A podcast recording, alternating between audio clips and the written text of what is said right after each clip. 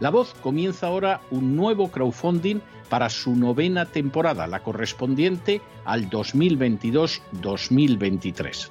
Lo hace además en unos momentos en que la libertad de expresión está más amenazada que nunca en décadas en España, en Hispanoamérica y en el resto del mundo. Una vez más, como en las temporadas anteriores, está en sus manos la conclusión o la continuidad del programa La Voz. Debido a la crisis económica creciente, al cambio del dólar en relación con el euro y sobre todo a la censura del programa en redes con su correspondiente desmonetarización, en esta novena temporada nos vemos obligados a subir el objetivo hasta la cifra de 130 mil dólares. Con el crowdfunding se mantiene la emisión en directo, en abierto y de forma gratuita del programa a través de YouTube, iBox, SoundCloud, Spotify, Apple Podcasts, Google Podcasts, Tunnel y Stitcher. Además, por supuesto, de encesarvidal.tv. De hecho, es este crowdfunding el que permitirá poder seguir emitiendo en cesarvidal.tv, ya que sin la continuidad de la voz no puede haber continuidad de contenidos en ese canal televisivo. Si la voz, tras la conclusión de esta temporada, no pudiera regresar en el mes de octubre, quizá no sucedería algo tan grave. Una vez más, habría quedado de manifiesto, como tantas veces a lo largo de la historia de las naciones hispanas, que para muchos es preferible quejarse, protestar o amargarse a enfrentarse de manera práctica con un problema concreto. No pasaría nada. La voz simplemente dejaría de emitirse por la sencilla razón de que no hay suficientes personas dispuestas a asumir el apoyo de su causa, que es la de la libertad y de la verdad, la de la información independiente y la opinión rigurosa, la de la lucha contra las tiranías y contra aquellos proyectos que pretenden convertir en esclavos a los seres humanos. Si piensan que merece la pena seguir escuchando día a día la voz, son ustedes bienvenidos a la hora de contribuir al nuevo crowdfunding que permitirá que puedan escuchar este programa radiofónico una temporada más. Muchas, muchas, muchas gracias por todo. God bless you. Que Dios los bendiga.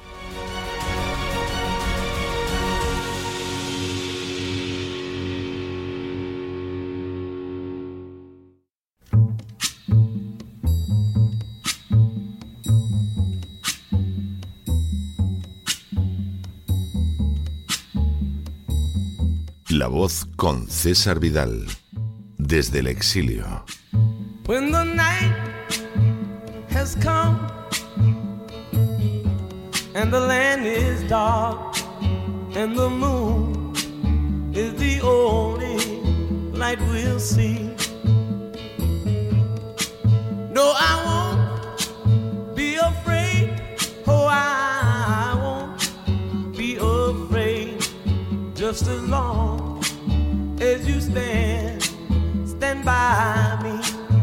muy buenos días, muy buenas tardes, muy buenas noches y muy bienvenidos a esta nueva singladura de la voz. Soy César Vidal, hoy es el lunes 27 de junio de 2022 y me dirijo a los hispanoparlantes de ambos hemisferios, a los situados a uno y otro lado del Atlántico y como siempre lo hago desde el exilio.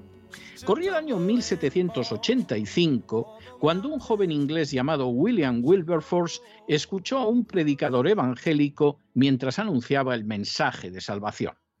Consciente de su situación de perdición espiritual y de la necesidad que tenía de recibir por fe el sacrificio de Cristo en la cruz para poder salvarse, el joven Wilberforce abrazó el mensaje que escuchaba y se convirtió en un evangélico más. En el año 1787, Wilberforce conoció a otros evangélicos que se manifestaban en contra de la esclavitud en Inglaterra y decidió dedicarse a la causa de la abolición. La tarea no era fácil. Ya durante la Edad Media, distintos papas habían dictado sucesivas bulas que autorizaban literalmente la cacería de negros en África para convertirlos en esclavos. De esa manera, primero Portugal y luego España se convirtieron en potencias esclavistas a las que seguirían en esa condición Francia, Holanda e Inglaterra.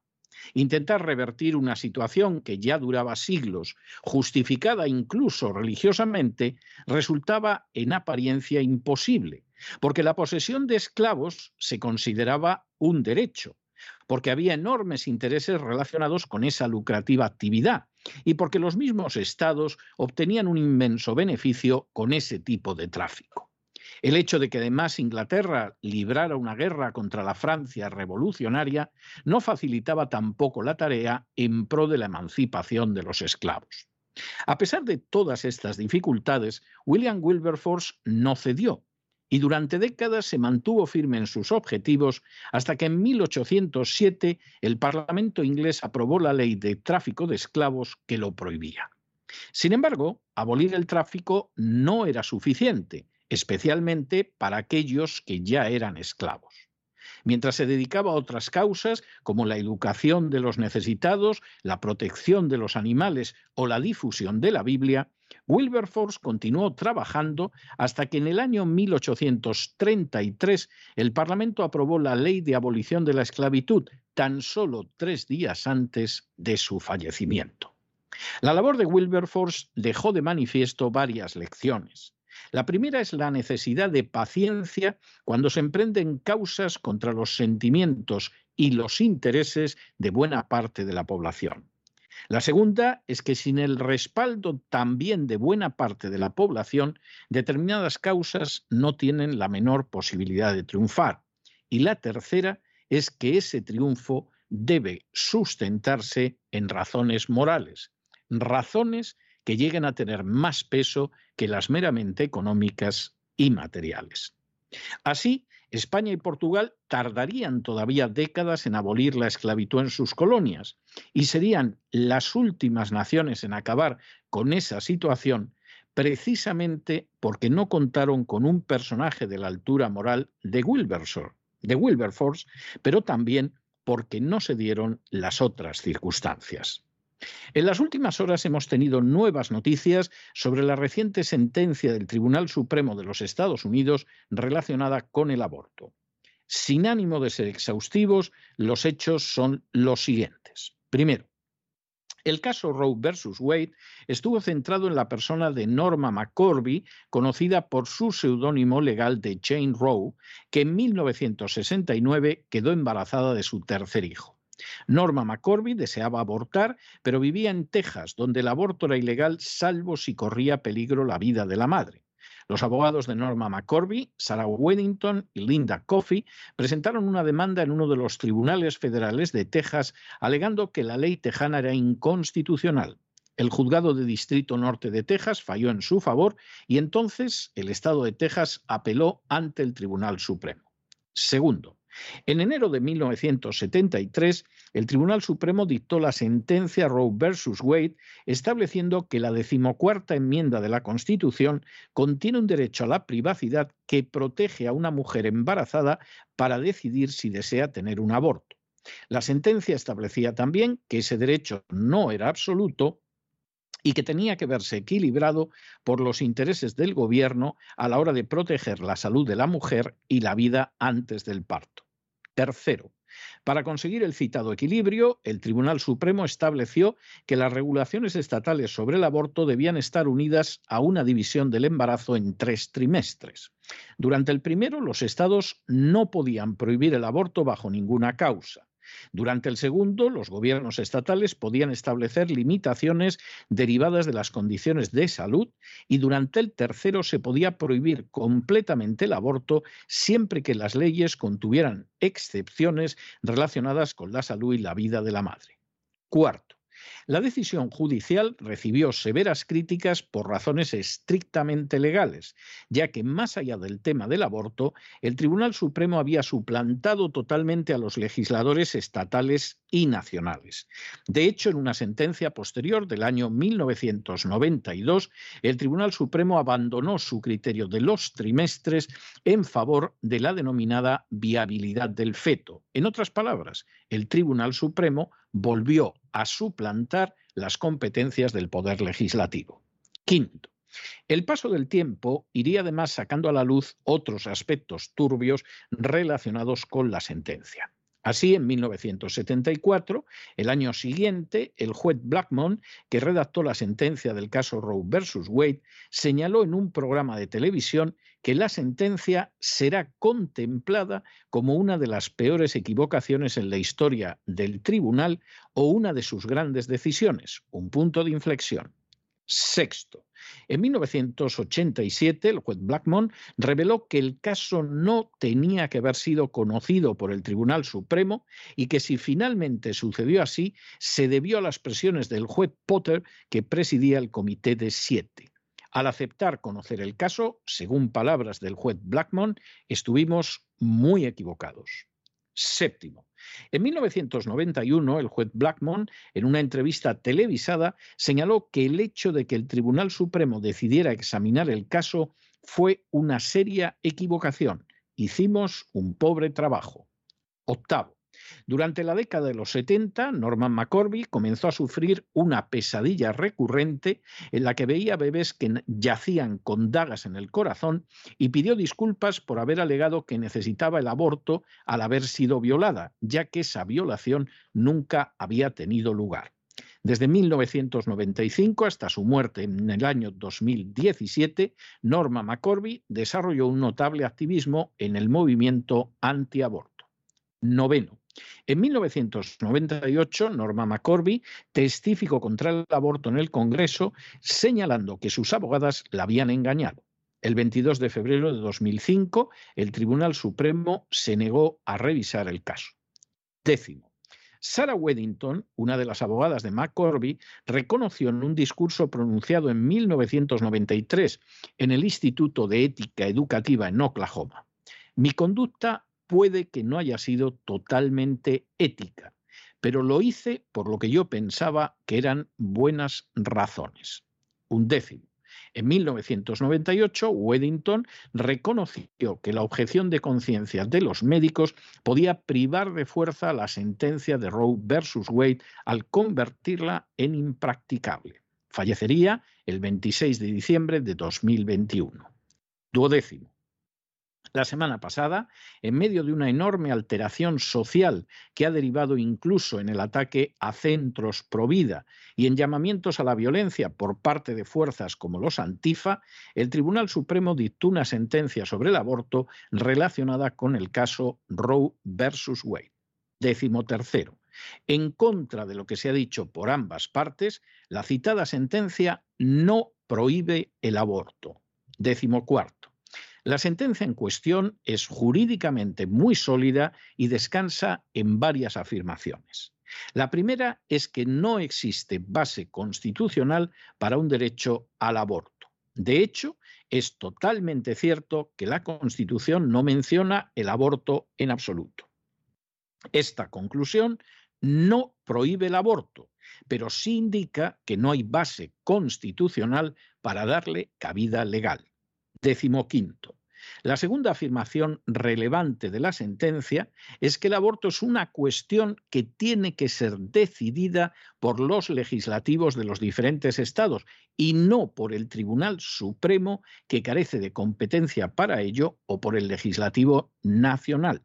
Por lo tanto, son los estados los que decidirán en el futuro la medida en que se sigue o no practicando el aborto en sus decisiones. Décimo sexto. La tercera es que esta resolución judicial entra en la línea de otras resoluciones anteriores del Tribunal Supremo que anularon resoluciones previas del mismo alto tribunal, como sucedió, por ejemplo, con leyes relacionadas con el racismo y con los derechos civiles. Décimo séptimo. La cuarta es que al regresar el derecho de legislar sobre el aborto a los estados, se vuelve a la situación legal en la que hubo que estar siempre y por lo tanto se corrige un error judicial. Y decimoctavo, esta sentencia, de manera bien significativa, tiene lugar después de que el Senado rechazara hace unas semanas un proyecto de ley del presidente Biden en favor de una norma federal que garantizara la práctica del aborto en todos los estados de la Unión. Desde muchos puntos de vista, el caso Roe versus Wade constituyó un verdadero escándalo jurídico. Más allá de las cuestiones relacionadas con el aborto, dejó de manifiesto que podía crearse una campaña de opinión basada en una persona engañada y manipulada, forzando un procedimiento irregular en el Tribunal Supremo y utilizando conflictos de intereses de los miembros del tribunal para robar al legislativo sus competencias y dictar desde el Tribunal Supremo un nuevo marco legal. Todo ello, además, sin ninguna base legal ni constitucional. Las consecuencias de ese terrible paso han sido pavorosas. Desde 1973 a 2021, en Estados Unidos han sido destruidos más de 62 millones de vidas mediante el aborto. De esos 62 millones, más de 18 millones fueron negros, lo que implica una cifra de más del triple de los judíos exterminados durante el Holocausto. Aproximadamente la mitad de esos abortos se realizan ya no en abortorios, sino mediante la ingestión de mifepristone, un medicamento que fue aprobado por la FDA en una de sus más discutidas decisiones en el año 2000. En otras palabras, los jueces del Tribunal Supremo que dictaron la sentencia Roe versus Wade en 1973, los movimientos pro aborto que se han valido de ella, las grandes industrias del aborto como Planned Parenthood, que saludó con entusiasmo al católico presidente Biden al llegar a la Casa Blanca, el Partido Demócrata, un buen sector del Partido Republicano y otras instancias sociales son culpables directas de causar más muertos en Estados Unidos que todos los que causó Hitler durante su pavoroso gobierno. Sin embargo, las consecuencias trágicas de Roe versus Wade no se miden solo en términos de daño vital y demográfico, sino de una manera especial en términos de destrucción del sistema constitucional americano. Esta gravísima cuestión suele ser pasada por alto muchas veces por los movimientos pro vida que en no pocas ocasiones adolecen de la misma falta de respeto por la ley que los abortistas. Intentan que se impongan sus puntos de vista y no manifiestan la menor preocupación por el camino legal para conseguirlo, quizá porque en muchos casos sus miembros proceden de naciones donde es desconocida la idea de la supremacía de la ley. La sentencia de Roe versus Wade implicó la aniquilación de la separación de poderes contenida en la Constitución americana. A partir de entonces, el Tribunal Supremo no se ajustó a la Constitución, sino que la invadió y además robó a los legisladores su derecho a legislar de acuerdo con la función que le conceden los electores. A partir de entonces, Bastó que el número de jueces en el Tribunal Supremo variara para que lo que pudieran decidir los estados o el Senado y el Congreso nacionales careciera de importancia, puesto que jueces designados por el Poder Ejecutivo podían vulnerarlo. A partir de entonces, y burlando criminalmente la Constitución, el Tribunal Supremo pudo disponer la legalización del matrimonio homosexual o denegar la defensa de derechos fundamentales apelando no a la Constitución, sino a una supuesta seguridad nacional. A partir de entonces, la democracia americana gobernara quien gobernara, ha ido perdiendo pedazos de su ser en favor de la acción de grupos oligárquicos minoritarios y muy poderosos. Precisamente por todo eso, resulta más que importante comprender lo que dice la reciente sentencia y comenzar a actuar en la buena dirección en lugar de lanzarse a dar alaridos en favor o en contra. Primero, la sentencia no declara abolido el aborto. Por lo tanto, ni están justificados los gritos de los abortistas contra ella, ni tampoco el júbilo enloquecido de los contrarios al aborto. Segundo, la sentencia sí establece que no hay base legal para un derecho al aborto, pero eso no implica que su práctica tenga que ser ilegal. Por lo tanto, de nuevo sobran los gritos de ira y de júbilo y se impone la reflexión sobre el día de mañana. Tercero, la sentencia devuelve a los estados su jurisdicción para legislar sobre el aborto. Esto significa que en apenas unas horas una serie de estados que en su mayoría pertenecen al Bible Belt, es decir, al cinturón de la Biblia, han aprobado leyes que no extirpan totalmente el aborto, pero que lo convierten en muy limitado o muy difícil.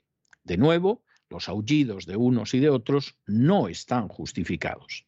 Y cuarto, a partir de ahora, lo que suceda en Estados Unidos dependerá de los ciudadanos de cada estado en concreto. Este combate no ha concluido, sino que simplemente ha llegado el final de una etapa que es más favorable a la vida, pero que no es la última. Sí podemos afirmar que el aborto prácticamente desaparecerá de una veintena de estados desde el primer momento, que cada año se salvarán cerca de 100.000 vidas que ahora están condenadas a ser exterminadas en abortorios o mediante una medicación criminal, y que, por encima de todo, Estados Unidos regresará al cumplimiento de la Constitución que se le ha negado en las últimas décadas intentando legitimar las mayores ilegalidades y las peores vilezas. Es un gran avance para aquellos, creyentes o no creyentes, que aman la familia y respetan la vida. Es un gran avance para aquellos que aman esta nación y creen en el sistema democrático, porque los jueces vuelven a ajustarse a la Constitución. Y es un gran avance para los que creen en la democracia, porque en el futuro las legislaciones sobre el aborto derivarán de los legislativos nacidos de la voluntad del pueblo y no de un conciliábulo de jueces. Sin embargo, hay que tener paciencia para que la causa de la vida avance en el conjunto de los estados de Estados Unidos y no solo en los del cinturón bíblico o en el medio oeste. Hay que comprender también que en contra de lo que dicen algunos, la solución no estará en una confesión religiosa que controle las riendas del poder, lo que sería una auténtica maldición y contradeciría de plano la Constitución americana, sino que todo dependerá de una sociedad que libre y conscientemente defienda la vida. Y hay que prepararse también para un largo y difícil camino hasta que la causa de la vida triunfe totalmente. En ese sentido, la situación es muy parecida a la que existía después de que se aprobó la ley contra el tráfico de esclavos y el evangélico William Wilberforce siguió trabajando con denuedo hasta que también desapareció la institución de la esclavitud. En lugar de soñar con la implantación de una teocracia o de atribuir la sentencia del Tribunal Supremo a saber qué festividad religiosa, que por cierto en medio siglo no ha tenido ninguna relevancia en relación con el tema, hay que reconocer la situación real. Hay que reconocer que queda mucho trabajo por hacer y hay que reconocer que resulta indispensable mucha paciencia, mucho trabajo social y mucha inteligencia para alcanzar los últimos objetivos. Solamente si se trabaja de esa manera, algún día como sucedió con la esclavitud en la época de Wilberforce, podremos mirar hacia atrás, ver que el aborto ha desaparecido y preguntarnos cómo semejante crimen en cadena pudo ser aceptable e incluso considerado como un derecho por parte de aquellos que nos precedieron históricamente. Pero no se dejen llevar por el desánimo o la frustración. Y es que a pesar de que los poderosos muchas veces parecen gigantes, es solo porque se les contempla de rodillas y ya va siendo hora de ponerse en pie.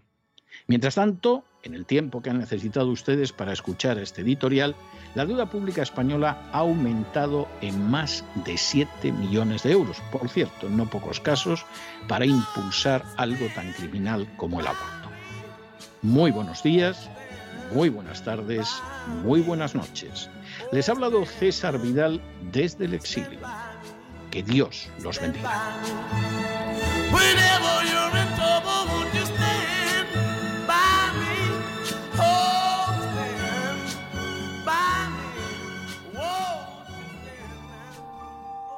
Esta sección está patrocinada por crowdfunding con el siguiente mensaje. Nuestro Señor Jesucristo, el único Dios verdadero, es misericordioso y nuestro Salvador.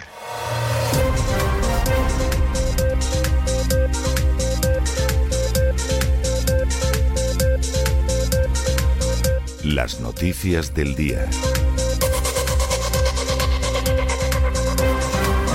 Estamos de regreso y estamos de regreso después de dedicar nuestro editorial de hoy a qué dice exactamente la sentencia del Tribunal Supremo de los Estados Unidos sobre el aborto.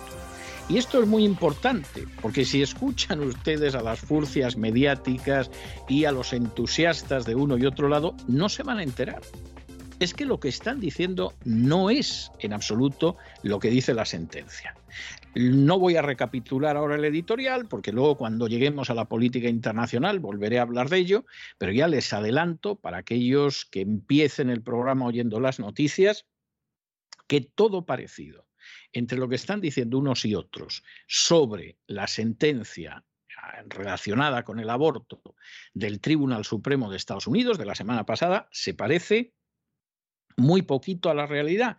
Y por cierto, es una sentencia, eso sí lo puedo adelantar, jurídicamente muy sólida, es una sentencia verdaderamente maciza, verdaderamente sólida, verdaderamente potente, eso es absolutamente cierto, y es una sentencia que va mucho más allá del tema del aborto.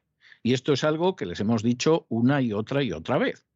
La sentencia Roe versus Wade tiene mucha importancia por la cuestión del aborto, pero también porque fue un torpedo en la línea de flotación del sistema constitucional americano. Y durante medio siglo en este país se ha ido a peor desde esa sentencia. Y no solamente en el tema del aborto, lamentablemente. Ya es muy grave lo del aborto, pero es que se ha ido en otras direcciones. Y esta sentencia permite contemplar con esperanza no solo la causa de la vida, que por supuesto, sino también otros abusos que se han producido contra el sistema constitucional americano después de esta sentencia. Pero de eso vamos a hablar después, cuando lleguemos a la información internacional. Sí tenemos que hacerles dos anuncios y van a ser breves. El primero, que continúa abierto el crowdfunding de la voz. La cifra que necesitábamos para la temporada novena de La Voz es una cifra que alcanzamos ya hace semanas, pero todavía tienen ustedes pues aproximadamente una semanita, poco más de una semana, por si quieren colaborar con el crowdfunding de La Voz. Es algo que todavía está a su alcance y todavía pueden aprovechar esos días que quedan.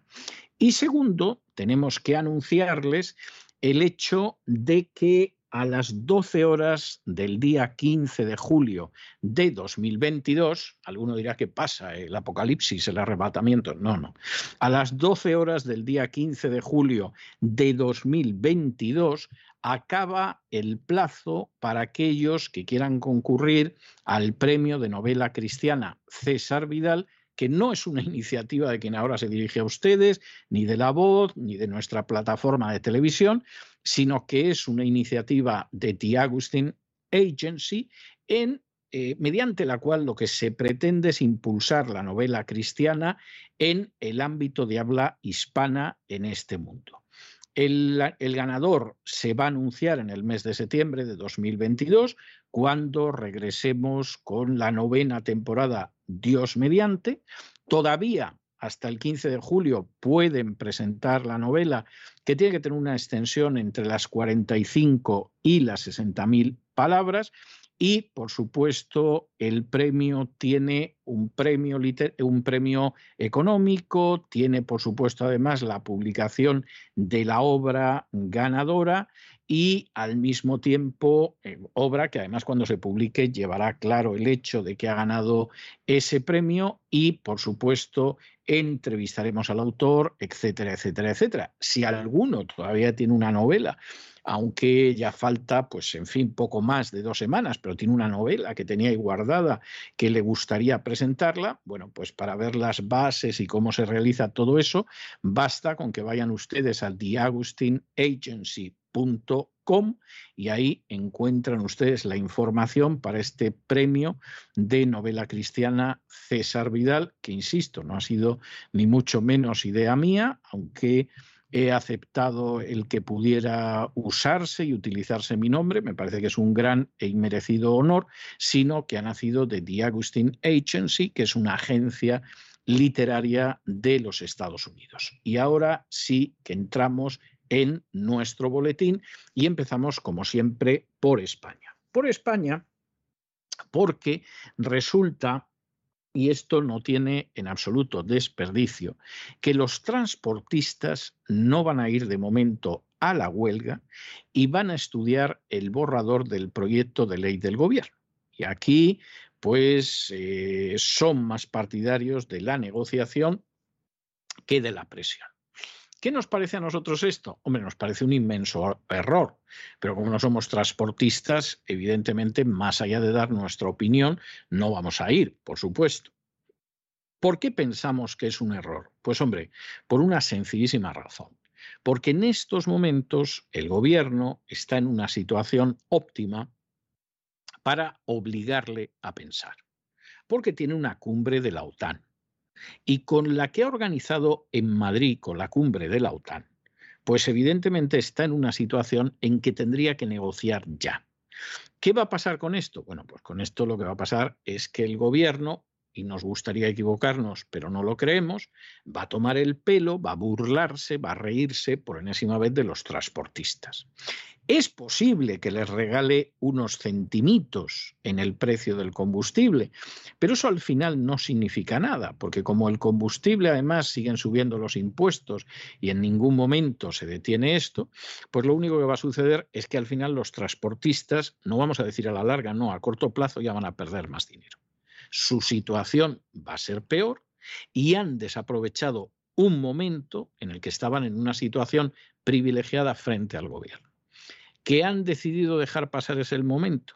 que en vez de pedir la desaparición de esos impuestos, que es lo que eleva el precio del combustible, prefieren conformarse con una subvención de centimitos, pues es un gravísimo error.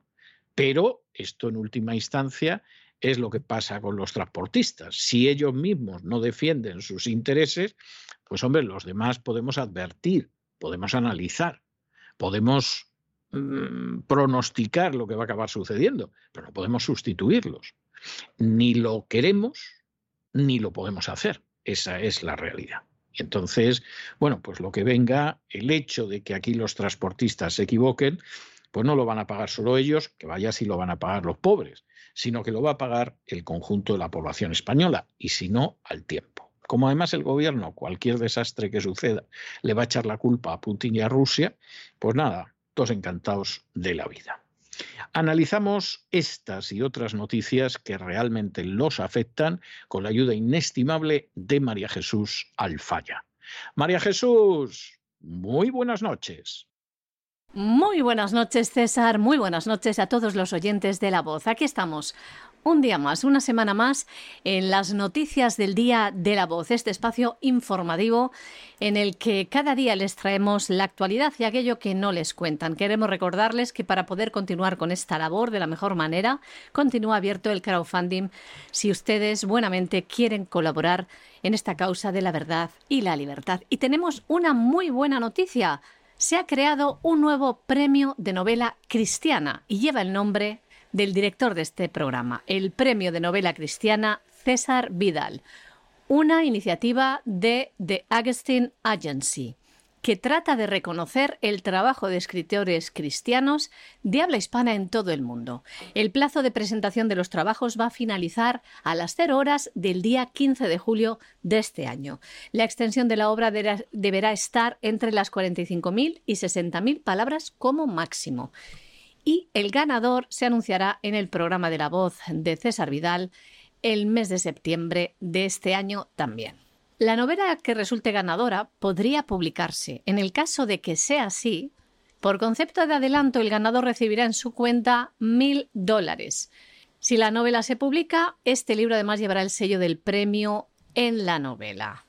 También hay que decir que el ganador pues se publicará aquí en este programa La voz de César Vidal, en la página de César Vidal. También se mencionará en el boletín de noticias de Agustin Agency y también tendrá una entrevista de 10 minutos en este programa La Voz de César Vidal. Si quieren más información, la tienen en la página web www de la agencia de agustinagency.com o también en www.cesarvidal.com. Y vamos con la información de España. Le recordamos que todo el mundo estaba pendiente de esa posible huelga del transporte, una nueva huelga que ponía en jaque al gobierno y también los productores estaban pues muy preocupados si esta se llevaba a cabo. Pero era una situación, es una situación insostenible. Estos transportistas no pueden trabajar de este modo con pérdidas, así no hay negocio de ningún tipo que aguante y piden una serie de cosas al gobierno. ¿Qué decidieron? Que fueran sus socios quien decidieran si iban a la huelga o no. Pero ¿qué pasó? A última hora recibieron una llamada del gobierno, aunque habían tenido reuniones en los días previos, y en esta llamada del gobierno les dijo que querían sentarse a negociar. Les pasó también este borrador que tanto solicitaban, el borrador de una nueva ley que les proteja en muchos aspectos. Un borrador que además había pasado al Comité Nacional de Transporte por Carretera, el Gobierno. Como ven, a esta plataforma ha sido denostada, una plataforma que aglutina un gran número de transportistas de toda España pues señalada de fascista, ya lo saben, por los medios de comunicación, etcétera, y dejada de lado por el gobierno. Pero ahora sí, ahora sí, se tiene en cuenta qué es lo que querían, se va a sentar en esa mesa de negociación. ¿Qué pasó en esa votación a los socios? A los socios se les dio la posibilidad también de estudiar ese borrador. Tenemos este borrador, ¿qué quieren? ¿Que lo estudiemos? Hay cosas que no nos gustan en este borrador, pero vamos a la huelga o lo estudiamos. ¿Y qué decidieron los socios? Estudiar el borrador. Optaron por el diálogo. Una votación ajustada, eso sí. El 41% votó por reanudar la huelga, mientras que el 45% lo rechazó. Hemos podido hablar con la Junta Directiva, que también entrevistamos el pasado viernes. De momento solo hacen declaraciones públicas esta tarde. En el momento que grabamos este boletín todavía no se ha producido la rueda de prensa del presidente, pero intentaremos tenerlo en este programa también con una entrevista. Lo que se sabe es esto, también lo publican en la web de la plataforma. Entre las cosas que piden es que se prohíba la contratación a pérdidas en el transporte. Y piden desde esta plataforma ser parte implicada en el desarrollo de la ley, aportando su postura e intereses como transportistas de base se han comprometido con el Gobierno a que el próximo 31 de julio debe estar elaborado el texto final, que tiene que contar con su participación y conformidad, no solamente que cuente con la opinión de otras plataformas o únicamente el Comité Nacional del Transporte por Carretera que aglutina a otra serie de asociaciones de transportistas. Están decididos, si no consiguen sus reivindicaciones, y en esta fecha tope 30 de julio no están de acuerdo en esta negociación o no se recogen al menos parte de sus reivindicaciones, habrá un nuevo paro general en el transporte en nuestro país. Y les comentábamos en la anterior noticia que ahora mismo, con la cumbre de la OTAN en Madrid, es el momento ideal para lanzar reivindicaciones contra el gobierno, porque está en una situación en la que efectivamente eso se puede ver no solamente en España, sino en todo el mundo. Bueno, pues lo que no han visto los transportistas, lo han visto los militares. Y ya el pasado sábado, cientos de militares españoles salieron a la calle en Madrid para decir que era una vergüenza el salario que cobran, lo cual dicho sea de paso, es absolutamente indiscutible. La manifestación la convocaban las asociaciones profesionales de militares y denunciaban un salario de vergüenza de 1.078 euros. ¿Es un salario de 1.078 euros para un militar un salario de vergüenza? Pues hombre, es opinable, pero quien ahora se dirige a ustedes le parece que es de vergüenza, sí, que no hay ninguna exageración en este sentido. Realmente que una persona que se juega la vida, España no está en guerra, aunque parece ser que el presidente del gobierno tiene mucho interés en, que entremos en alguna, pero efectivamente una persona que se juega la vida porque se la está jugando y los militares que están en determinados lugares se la juegan. Oigan, recuerden ustedes o sepan, porque a lo mejor no lo saben, que el tercer país que tuvo más muertos en la guerra de Afganistán de los aliados fue España. El primero fue Estados Unidos, lógicamente con mucha diferencia. El segundo fue el Reino Unido, a bastante distancia de Estados Unidos, pero es comprensible. Pero es que el tercero fue España. Y por supuesto es algo que se ha silenciado por la izquierda, por la derecha, por arriba y por abajo. La gente que fue, evidentemente, era gente que se jugaba la vida y algunos la perdieron. Y francamente, jugarse la vida por mil euros al mes es vergonzoso. ¿Que hay trabajos peor pagados? No nos cabe la menor duda. Pero evidentemente no te estás jugando la vida igual que la gente que está en el ejército o igual que la gente que está en las fuerzas de seguridad del Estado, que si es la policía vasca o la policía catalana, pues hombre, tienen un salario decoroso, y si estás hablando de la Guardia Civil y de la Policía Nacional, pues es una vergüenza. El trato de los militares en España es indigno. Y además es un trato que se ve que es indigno cuando uno lo compara con eso que algunos cursis llaman los países del entorno en términos de salario, en términos de la oficialidad y de la tropa, en términos de ayudar profesionalmente a esa gente cuando sale del ejército, en términos de las condiciones en las que se permanece en el ejército, etcétera, etcétera, etcétera. Es así de triste. Y esto implica tener prioridades y la defensa nacional evidentemente es una prioridad mucho mayor que los chiringuitos feministas y que los chiringuitos gays y que los chiringuitos de los nacionalistas vascos y catalanes. Y a quien no le guste, pues ¿qué le vamos a hacer? Pero esa es la realidad.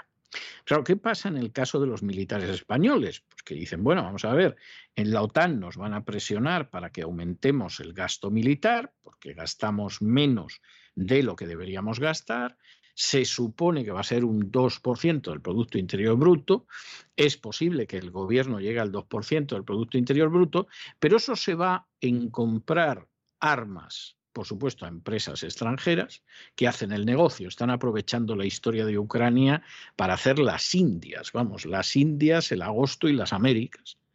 Y se va a ir todo el 2% ahí y a los militares no nos va a tocar. Y esto, desgraciadamente, es verdad. Y las Fuerzas Armadas españolas, sin entrar en el material humano, que hay de todo, esto también tenemos que decírselo, pero las Fuerzas Armadas españolas evidentemente están mal pagadas, el salario es de vergüenza. me imagino que, claro, si vienes de Bolivia, has conseguido entrar en el ejército español, te alimentan, te visten y te dan mil euros, estás loco de contento, pero eso no es salario para un militar profesional. Y, por supuesto, tampoco es de recibo las Fuerzas Armadas que tenemos, que ahora mismo lo que es absolutamente prioritario para nosotros es el sur de Europa, es el norte de África, y tenemos pues, a la flota en el Mar Negro, que ya me contarán ustedes qué pinta ahí, y a la aviación en Lituania haciendo prácticas con la aviación británica, que les vuelvo a decir lo mismo. Y luego te aparece algún miembro del gobierno de Pedro Antonio Sánchez para decirte que en términos de defensa nuestra prioridad ahora es el este de Europa. Y es para decir, ¿usted es así de tonto siempre o es que lo hemos pillado en la resaca del fin de semana? ¿Desde cuándo las prioridades de defensa de España están en el este de Europa? Nunca, jamás en la vida. Ha habido algunas incursiones españolas, generalmente de la mano de un emperador, en el este de Europa, como cuando se mandó una unidad española a Rusia dentro del ejército de Napoleón, por cierto, unidad española que en cuanto que pudo se unió a los rusos contra los franceses. Se ve que los españoles de aquel entonces eran más inteligentes que muchos de ahora. Y luego el caso de la División Azul, que fue encuadrada en el ejército de Hitler como División 250 a combatir contra Rusia.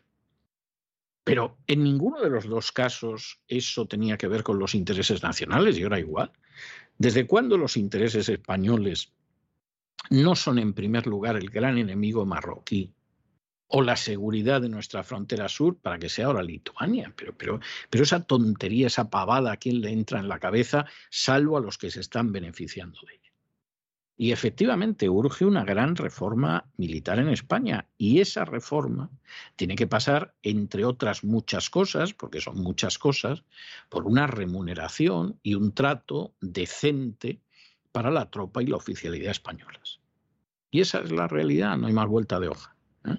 Y luego sí, puedes contar lo que quieras. En la cumbre de la OTAN se presenta en Madrid para desgracia de los madrileños. A lo mejor te recibe cinco minutos Biden, etcétera. Pero todo eso es relumbrón, todo eso es un brindis al sol. La realidad de esa reforma de las Fuerzas Armadas es que no se ha dado. No se ha dado en ningún momento. Hubo una reforma para sacar gente de la oficialidad en la época de los primeros gabinetes de Felipe González y San se acabó. Bueno, y luego la división Zapatero, ¿eh? que era una especie del ejército de salvación, pero sin trompetas, sin bombos y cobrando el doble. O sea, una cosa también tremenda. Cientos de militares salían a las calles este pasado sábado. ¿Por qué? Porque está a nada la cumbre de la OTAN en Madrid, de que tanto pregona Pedro Sánchez. Se celebran los 40 años de la participación, de la pertenencia de España en la OTAN, de la que Pedro Sánchez se siente muy orgulloso, pero ¿cómo está el ejército español? Pues los militares salen a las calles porque dicen que tienen una situación ya alargada en el tiempo, como hemos denunciado también en este programa, de precariedad laboral. Lo han gritado al gobierno en esta manifestación. Reclaman sueldos dignos. Como saben, hay policías locales y autonómicos dependientes de gobiernos autonómicos y de ayuntamientos de España, que en muchos lugares están al dictado, por no decir en todos de esas comunidades y esos ayuntamientos, que cobran mucho más que la Policía Nacional y que el Ejército español que piden más retribuciones, mejores, estabilidad laboral y que se acabe con una norma que es una lacra que echa a la calle a los militares del ejército cuando cumplen 45 años. Y luego, ¿qué tienen que hacer? Buscarse la vida.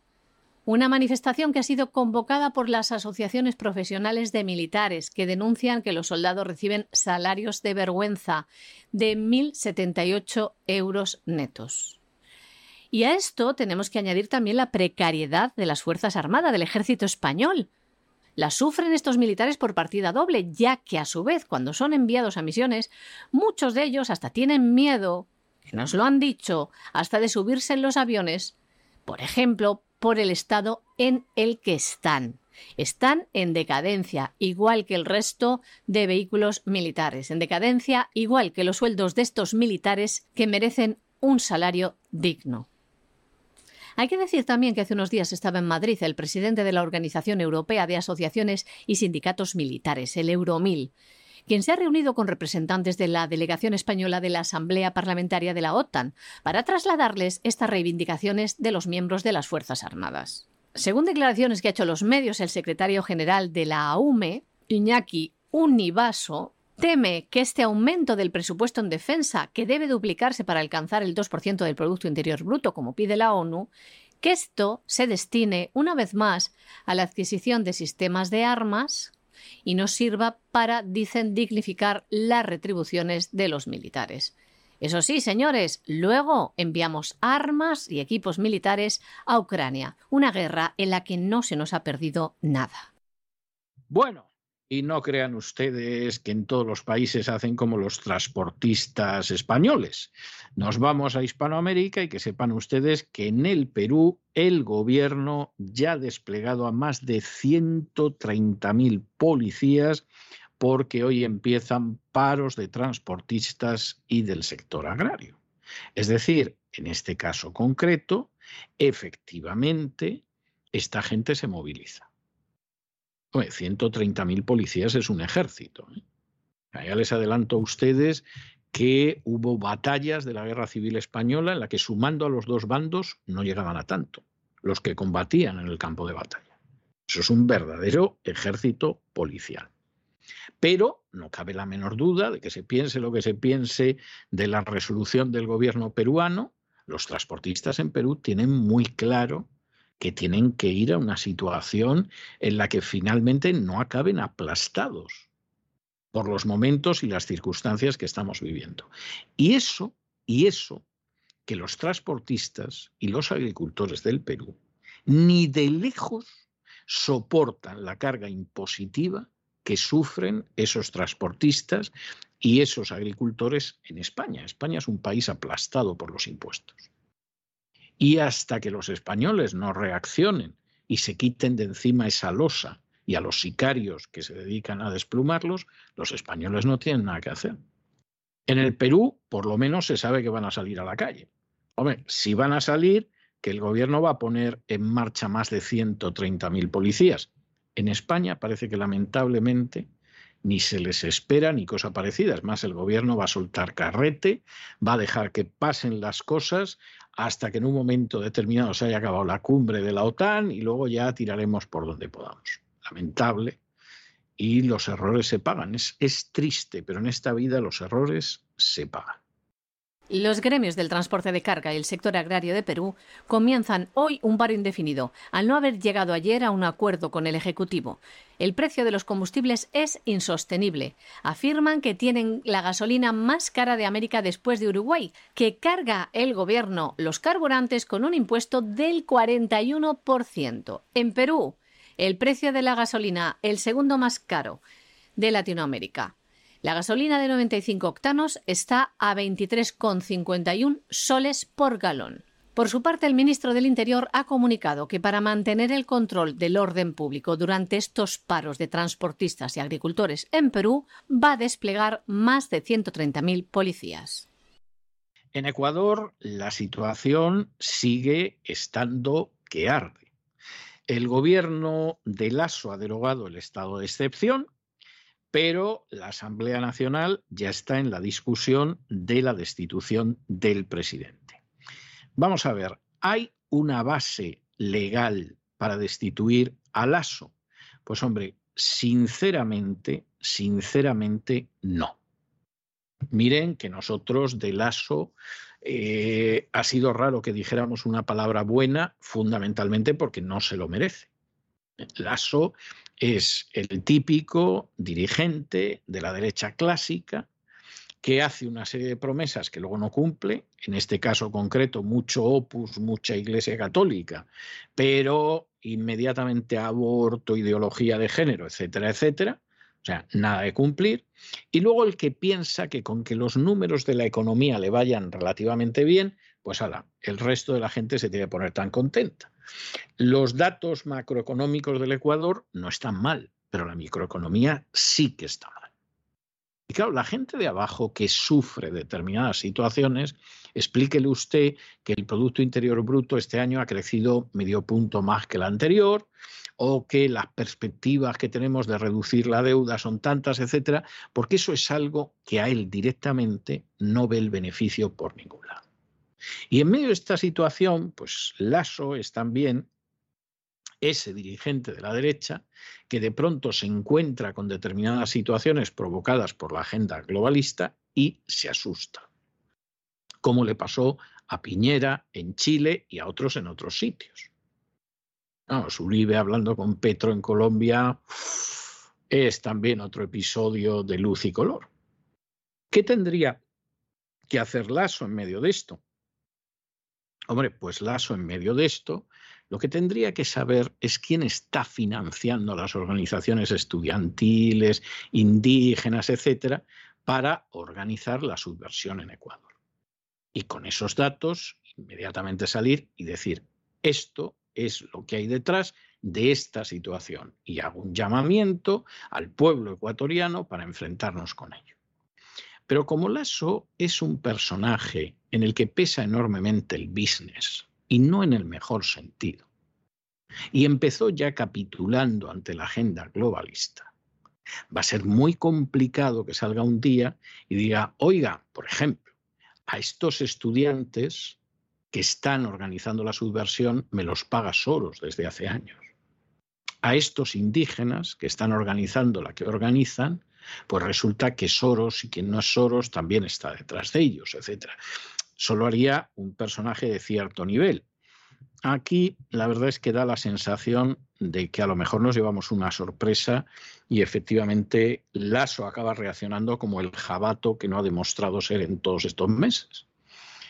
Pero todo apunta a que en algún momento se va a asustar, se va a marchar y vamos a tener en Ecuador una repetición de lo que estamos viviendo en Chile desde hace años. Dios no lo quiera, pero la verdad es que todo apunta en esa dirección. Porque claro, hay gente que es escasamente fiable a la hora de jugársela, aunque se presente por la derecha y te diga que va a ser pro vida y pro familia. El presidente de Ecuador derogaba el sábado el estado de excepción y el motivo que daba era que lo hacía por grave conmoción interna. Guillermo Lasso sucumbía así a una de las solicitudes de los grupos indígenas que protagonizan las protestas que han convulsionado desde hace 13 días el país y que han dejado al menos seis muertos. Y es que la cabeza de Lasso está en la picota. Precisamente el anuncio y precisamente el anuncio de la derogación del estado de excepción en las seis provincias en el que estaba impuesto tenía lugar mientras el Pleno de la Asamblea Nacional desarrollaba una sesión virtual para tratar como único punto una petición de destitución de Lasso. Una petición de destitución promovida por los legisladores que siguen al exmandatario Rafael Correa.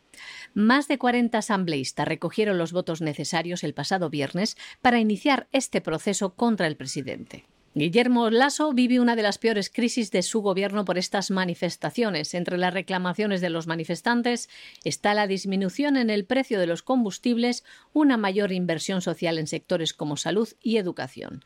Además, hay que decir que varias ciudades se encuentran incomunicadas en varios puntos por el bloqueo de carreteras, lo que ha generado desabastecimiento de algunos productos.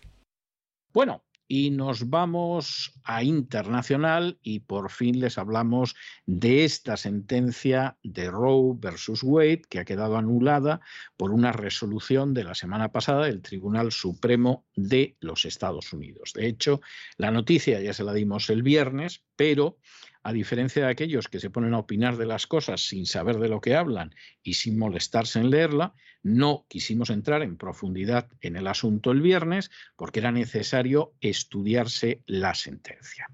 ¿Qué hemos visto este fin de semana? Hombre, pues lo que hemos visto este fin de semana pues ha sido para echarse a llorar. Porque tanto los proabortistas como los pro vida han dicho una cantidad de disparates, unos y otros, que son verdaderamente lamentables. Y en ese sentido es tremendo. No voy a detenerme mucho en el hecho de cómo los antifas se han puesto a señalar a jueces, cómo han atacado lugares pro vida y antiaborto, etcétera, porque eso es puro terrorismo urbano, le guste a quien le guste. Y lamentablemente, como con eso se ha sido muy tolerante, porque en, su época los, en su época los antifas se podían utilizar contra Trump, etcétera, etcétera, y no se ha hecho absolutamente nada, pues evidentemente estamos en una situación penosa. No me voy a detener mucho en ello.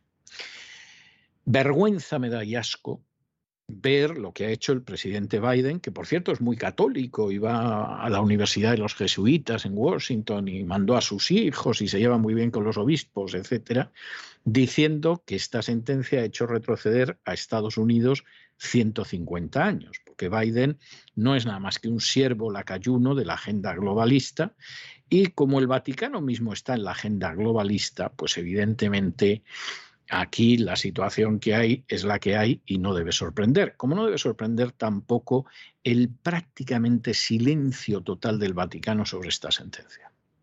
Aquí teóricamente, hombre, vamos a decir que incurran en los disparates que están diciendo muchos pro vida, seguramente con buenas intenciones, pero no dejan de ser disparates. Pero es que el Vaticano prácticamente ha sido un silencio total.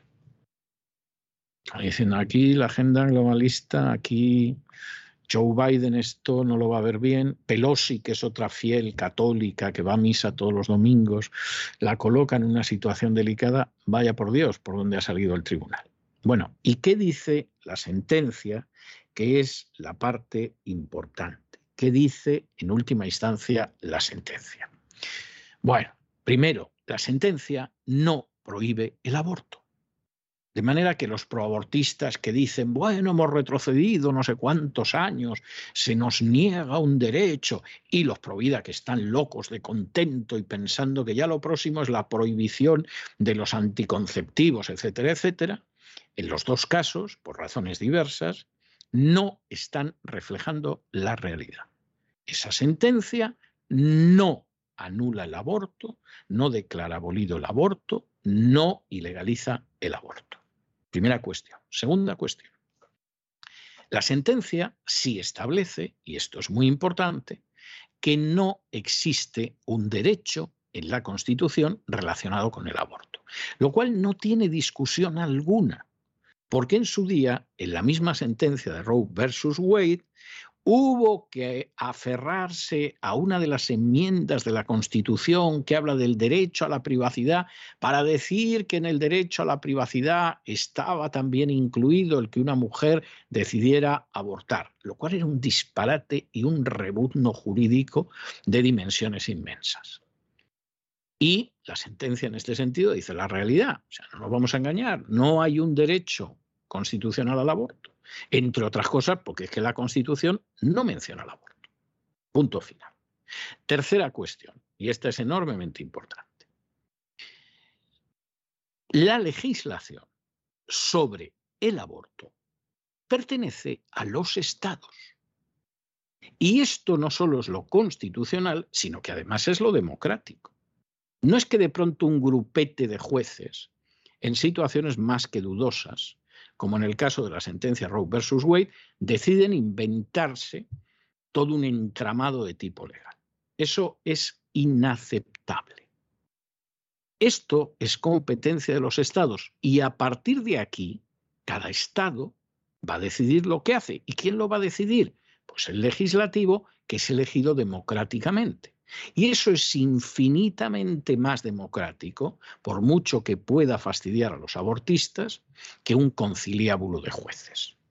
Lo que decida en un momento determinado el Congreso de la Florida, el Congreso de Mississippi, el Congreso de Missouri, el Congreso de Texas, el de Nueva York, etcétera, a favor o en contra del aborto, es realmente democrático.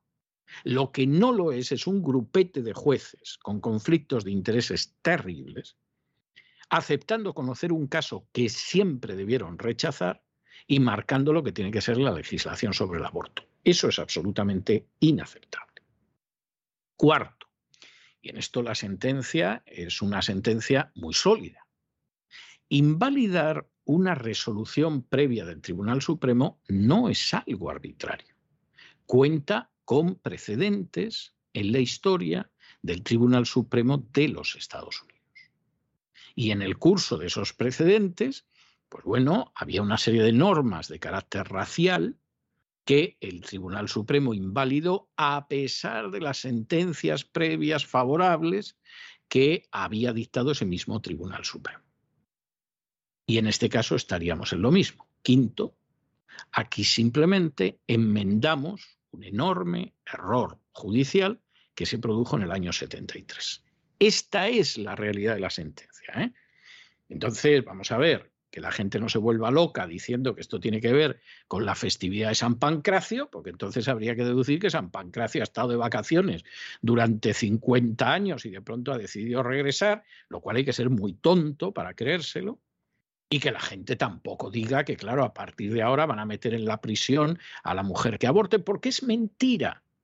Las dos afirmaciones son mentira aunque a lo mejor los que la gritan se la creen. No, no hay que leer la sentencia y ver lo que hay. Y esto significa, y esto es enormemente importante, que por supuesto hay una serie de estados que inmediatamente han aprobado leyes muy restrictivas frente al aborto. Ojo, ninguno de esos estados prohíbe de manera total el aborto. En algún caso lo pone dificilísimo, porque claro, tienes que abortar en un plazo de tiempo que salvo que la mujer se dedique a la brujería y sepa que está embarazada desde el mismo momento que se ha quedado embarazada, cuando se quiera dar cuenta ya se ha salido del plazo y no puede abortar. Hay algún estado así. En otros, como por ejemplo ha sucedido siempre en Texas, se considera que si hay que elegir entre la vida del feto y la vida de la madre, la vida de la madre tiene preferencia. ¿Por qué? Porque ya es un ser humano completo y autónomo y el feto todavía no lo es. Es humano, aunque no les guste a los abortistas. Pero todavía no es un ser autónomo y si hay que elegir entre una vida completa y autónoma y una vida en formación, pues evidentemente la vida completa tiene prevalencia. Esto se da de bofetones con la moral católica. Alguno que lo oiga ahora se quedará sorprendido, pero esta es la realidad. Es decir, en esos estados la ley es inmensamente restrictiva, pero en ninguno de ellos el aborto está prohibido en todo tipo de situaciones, de circunstancias y de conceptos. Esto dejémoslo claro. Y siguiente, al final aquí ha quedado de manifiesto algo muy importante. Para avanzar en esa dirección, tiene que haber una sociedad que obligue a los políticos a ir en esa dirección. Es decir, los que piensan conquistamos las instituciones y desde allí hacemos, generalmente lo que hacen es unos negocios muy sucios y llenarse los bolsillos, todo ello bajo capa de religión. Pero luego, a la hora de avanzar en esta dirección, no avanzan nunca. Y no solo porque sus principios no son tan sólidos como parece, sino porque además la sociedad no va en esa dirección. No es en absoluto casualidad que los estados que en estos momentos han aprobado una serie de leyes restrictivas son los estados del cinturón bíblico, de enorme mayoría evangélica desde hace siglos. Y como la mayoría del estado va en esa dirección, ha sido posible. Cuando estamos hablando de otros estados tipo California, tipo Nueva York, donde la población es distinta, pues evidentemente California ahora mismo está haciendo un llamamiento para convertirse en el estado superabortista de la nación y eso no es impedido por esta sentencia. No hasta que haya un cambio social que lleve a unos legisladores con una visión distinta en California.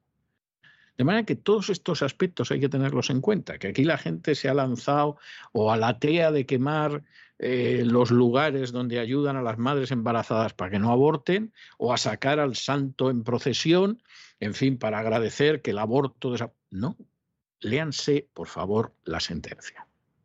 Y saquen las consecuencias y dense cuenta de que efectivamente es un gran avance, pero que queda muchísimo terreno por avanzar. Y si la gente no se percata de esto y ya está pensando en que la próxima campaña es prohibir el uso de anticonceptivos, pues evidentemente, en fin, seguramente una asistencia de algún especialista no les vendría mal, créannos.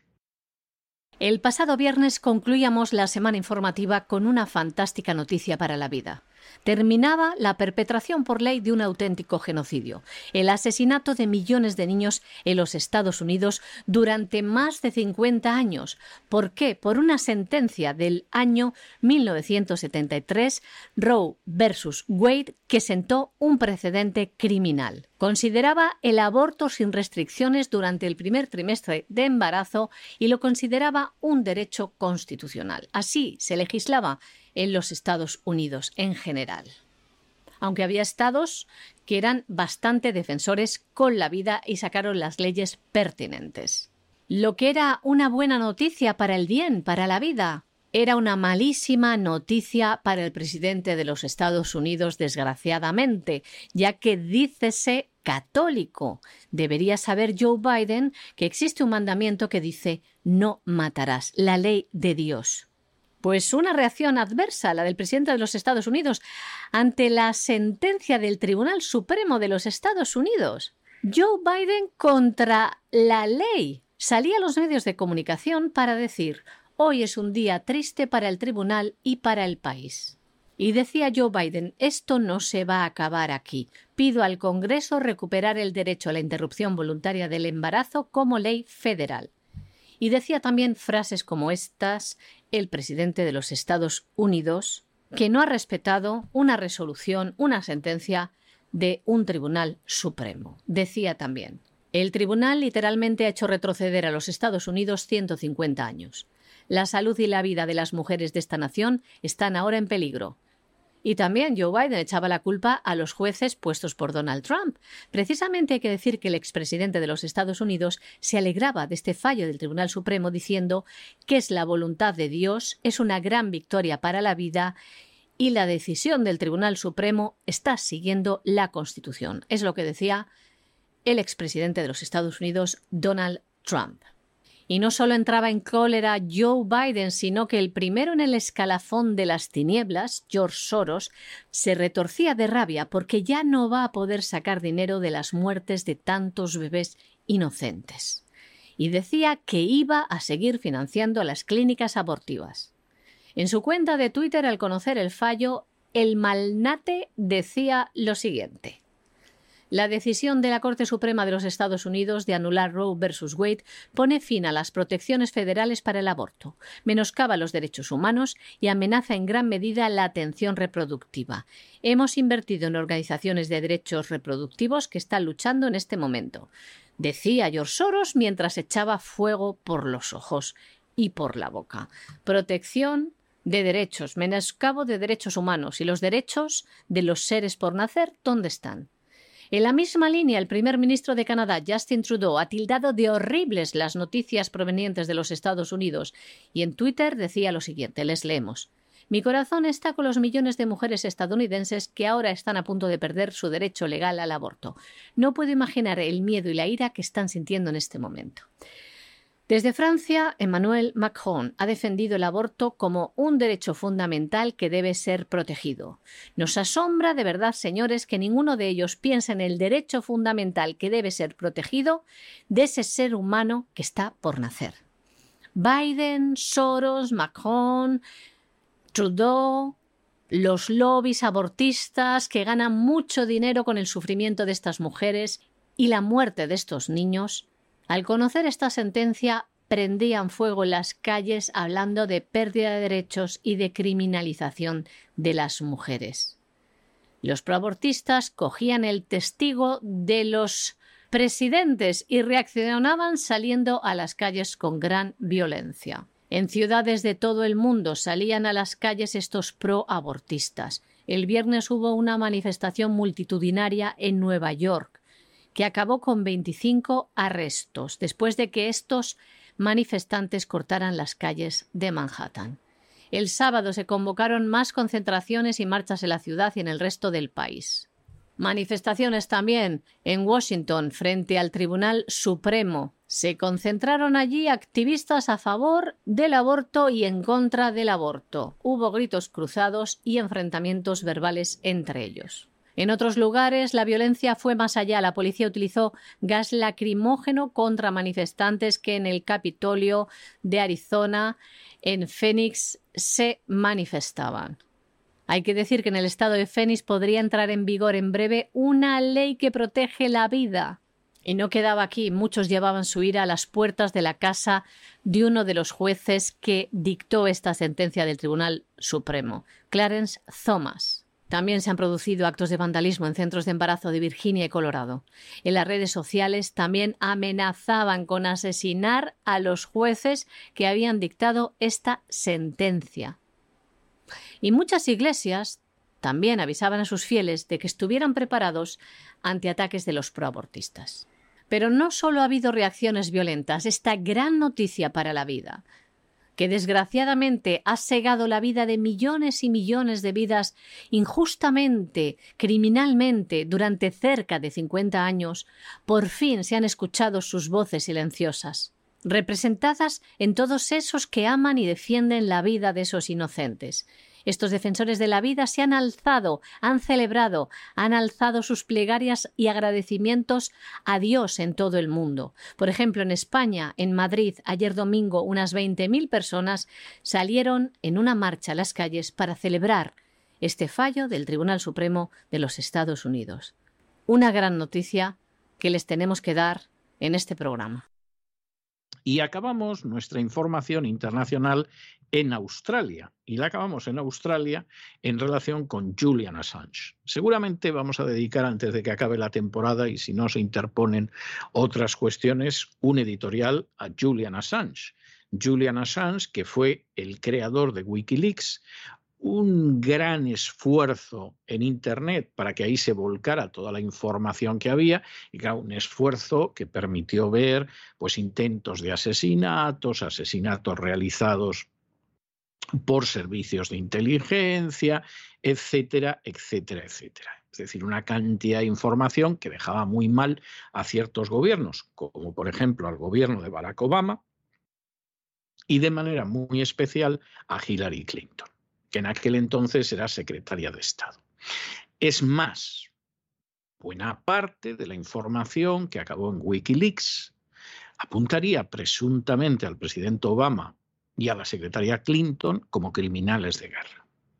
De manera que es comprensible que Assange provocara entusiasmos en ciertos barrios y que, sin embargo, sepamos que hubo hasta un plan de la CIA a ver si conseguían secuestrarlo y asesinarlo, cosa que fue imposible, porque se pasó años como refugiado en la Embajada del Ecuador, etcétera, etcétera. En estos momentos, de manera dudosamente legal, la Administración de Justicia británica ha decidido que lo mismo extradita a los Estados Unidos a Julian Assange. Lo cual sería tremendo porque van a juzgar a Julian Assange, mucho nos tememos que sin ningún tipo de garantías, acusándolo de espionaje, lo cual es falso. Te puede gustar o no lo que ha hecho Julian Assange.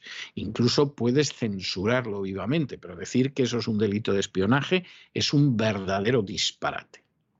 Y, por supuesto, muchos encantados de que pase 170 años en prisión, que seguramente se moriría antes. Lo que no sabemos es si se moriría de manera natural o se ahorcaría. Eh, un día de estos se ahorca como Jeffrey Epstein. En medio de esta situación, en la que hay una campaña internacional para evitar que Assange acabe en Estados Unidos, pues ha habido gente como el presidente de México que ha dicho, vamos a ver, mándennoslo a México, que en México le damos asilo político. Con lo cual AMLO ha quedado como un príncipe, las cosas como son y se piense de él lo que se piense.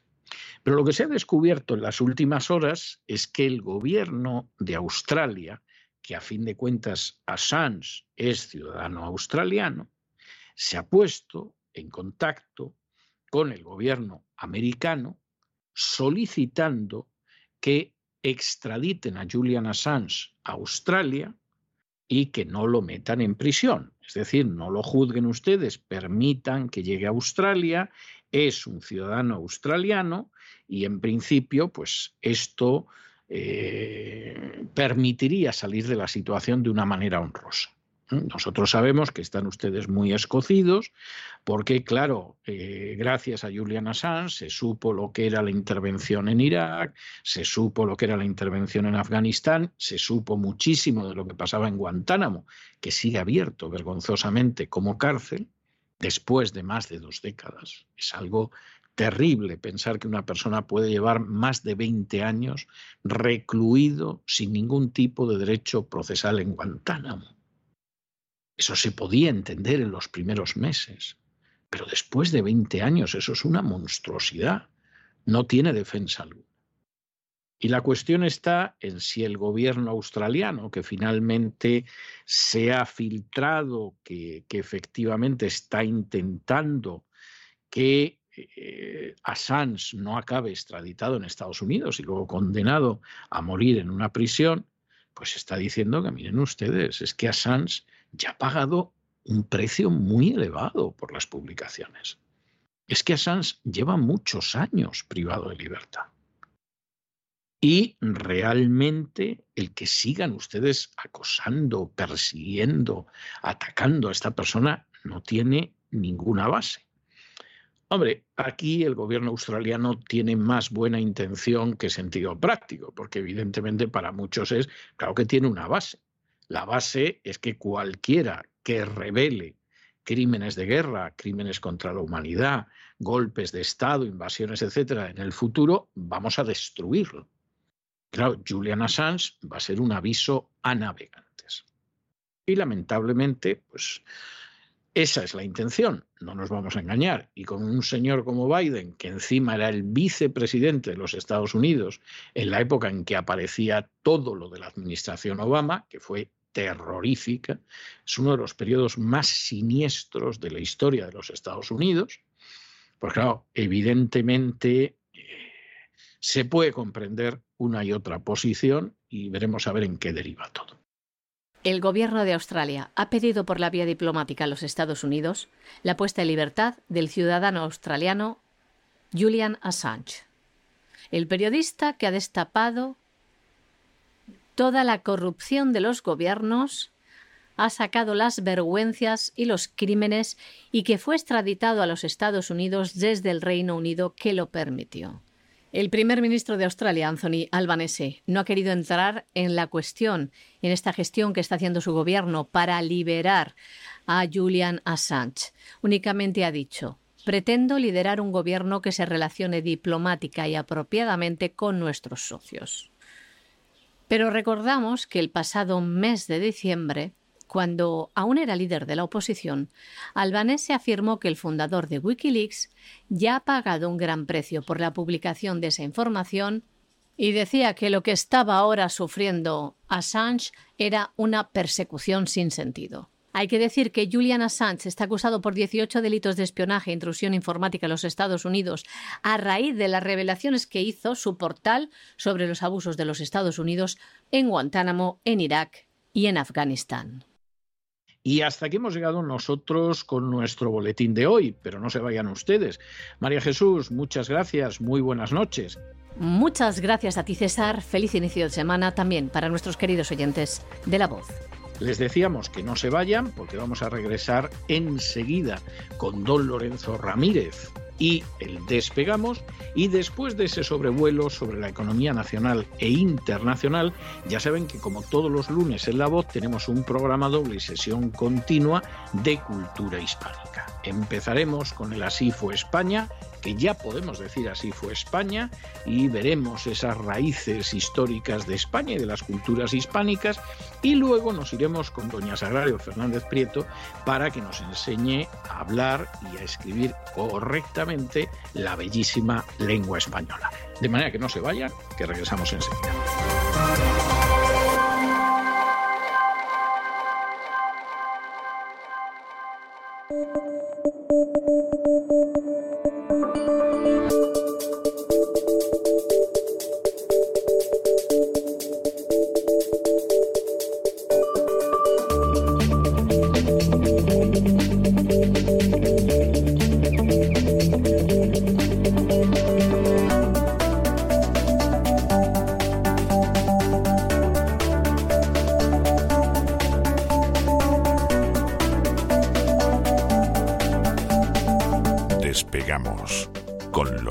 Ramírez.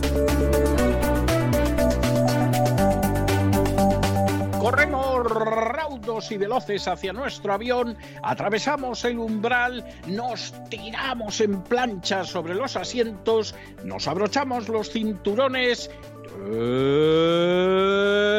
despegamos y nos vamos elevando por los aires hasta alcanzar nuestra altura y nuestra velocidad de crucero. A mi lado, don Lorenzo. Don Lorenzo, ¿qué hace usted contando esos billetes de rublos y dicen que los rusos han entrado en default, no se los van a coger en ningún sitio. Muy buenas noches, ¿cómo está usted? Muy buenas noches, buenas noches, don César. De monedas vamos a hablar hoy. Además, luego seguramente también en Así fue España hablaremos un poco de monedas, ¿verdad? Porque había un visigodo por ahí que también acuñaba, que me lo he estudiado hoy. Madre mía, los rublos que dijo que efectivamente se necesitaba la moneda. Como no tengas moneda propia, estás listo. El mar de oro. Hoy vamos a hablar de oro también bastante, pero ¿los rublos estos valen o no valen, don César? Es decir, ¿hay suspensión de pagos o no hay suspensión de pagos? Que va a haber suspensión de pagos. O sea, están haciendo a ver como que hay suspensión de pagos porque al final las sanciones contra Rusia parece que a quien, al único al que no le hacen daño es a los rusos. O sea, es que es, es, verdaderamente tremendo. es tremendo. Lo que estamos viendo, o sea, yo comprendo que la gente que está en el fútbol, en eh, cualquier programa de televisión basura, en ver cómo se va a pagar las vacaciones, etcétera, esto se le escape. Pero los que lo estamos viendo y lo vemos en serio y lo estudiamos, bueno, es que de verdad es de una obscenidad y de una desvergüenza y de una indecencia terrible, terrible. El, el otro día me pasaron un vídeo, que es cierto, donde están reunidos los grandes de Europa, o sea, no estaba Antonio. Y eh, estaba Boris Johnson, estaba, estaba Biden, estaba también Trudeau. Esa es la del G7, la del G7. exactamente, la von den Bruggen, etcétera, la del G7. Y empieza a decir Boris Johnson que aquí nos vamos a quitar la camisa para ver si damos un aspecto masculino como Putin y todo lo demás tú dices, pero, pero esta chusma. O sea, empezó la broma con la chaqueta, ¿no? Luego dice la, Luego ya fue yendo. Úrsula von der Bruggen se pone tontorrona hay un Sí. momento en el que se pone tontorrona y dice a ver si al final, y ya dice Trudeau, anda, callaros y dejar de hacer el imbécil, a ver si van los fotógrafos y ya nos quitamos la chaqueta y lo que. Exacta, y lo que sea. O sea, es algo, es, es una imagen, la Fondenbruggen esta que siempre va de, de, en fin, de sorcasta, una tipa que ha debido tener los hijos por correspondencia, porque es una coneja. O sea, es que es algo que tú dices, pero vamos a ver, señora, eh, usted, ¿cómo, cómo ha tenido los niños? A ver si es que ha sido con probeta y entonces lo entendemos, porque vamos a que viene el, el escandalizarse así después de cómo ha llenado usted la casa de, de criaturas, ¿no? Entonces es algo, es algo, luego eso sí, defenderá la inclusión del aborto Claro. en una constitución europea como un derecho y tal, pero desde luego ella no ha ido en esa dirección. Pero tú los ves y dices, pero es que estos del G7, todos los que están en esa mesa son unos manguis.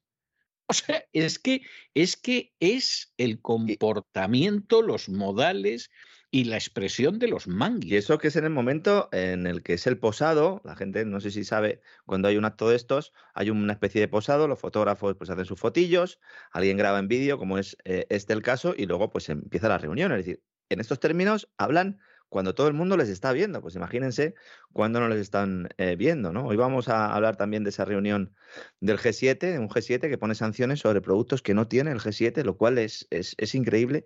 Y yo creo que más preocupante que eso, que evidentemente lo es, don César, es que luego todos esos medios de comunicación, incluso grandes medios internacionales, que, que más que menos tenían ganado una cierta reputación, evidentemente, eh, pues eh, si muchos no están escuchando, ¿no? En países que no sean occidentales o que no sean de la OTAN, dirán, bueno, pues la agencia Bloomberg nunca me he creído lo que dicen, pero son medios de referencia, Financial Times, la agencia Bloomberg, y que Sí. mientan y que manipulen tan burdamente, yo de verdad es que ni siquiera eh, cuando he hecho estudios, ¿no? Sobre la propaganda de entreguerras o incluso de la Segunda Guerra Mundial, comunista y nazi, no podemos encontrar nada parecido porque aquello se sabía que era propaganda y esto se intenta disfrazar de otra cosa, ¿no? Y la hacían mejor.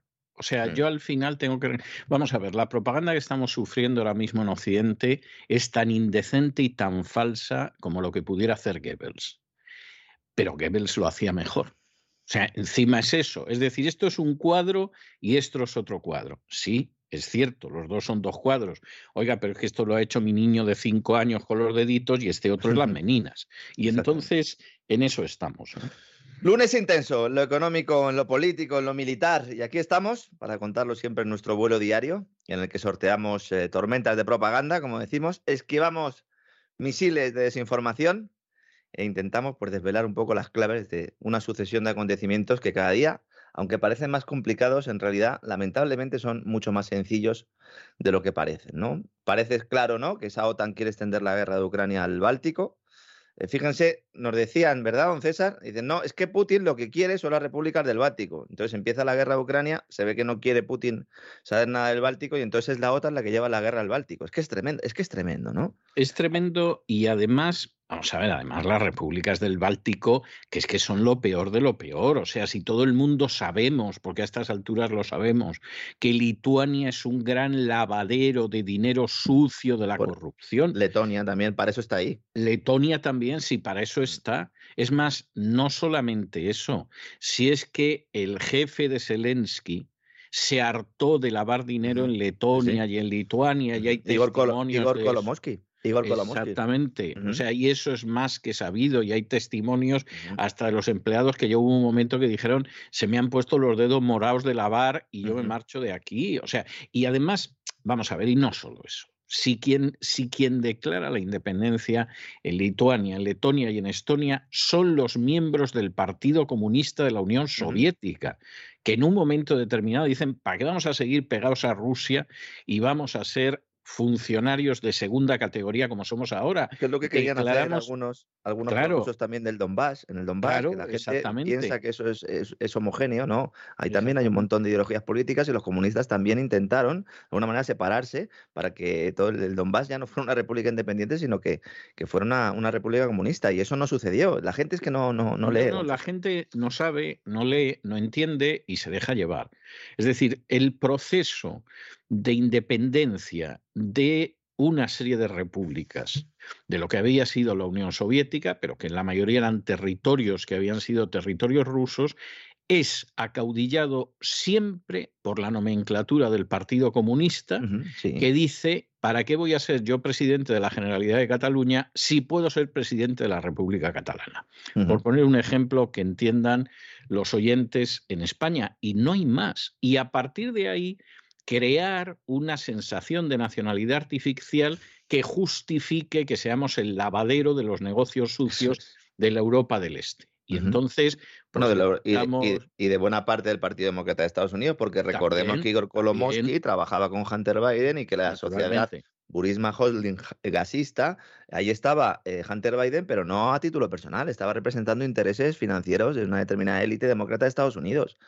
Bueno, y luego además, pues como hay que crearse una nacionalidad, pues levantamos en las repúblicas del Báltico, igual que en Ucrania, monumentos a los que combatieron al lado de Hitler, en muchos casos en misiones que ni siquiera eran de combate, eran de exterminio. Entonces, claro, esto, esto es algo que es elemental. Bueno, pues esto a la gente se lo ocultamos, lo escondemos, los mentimos y como son tontos, pues se lo creen.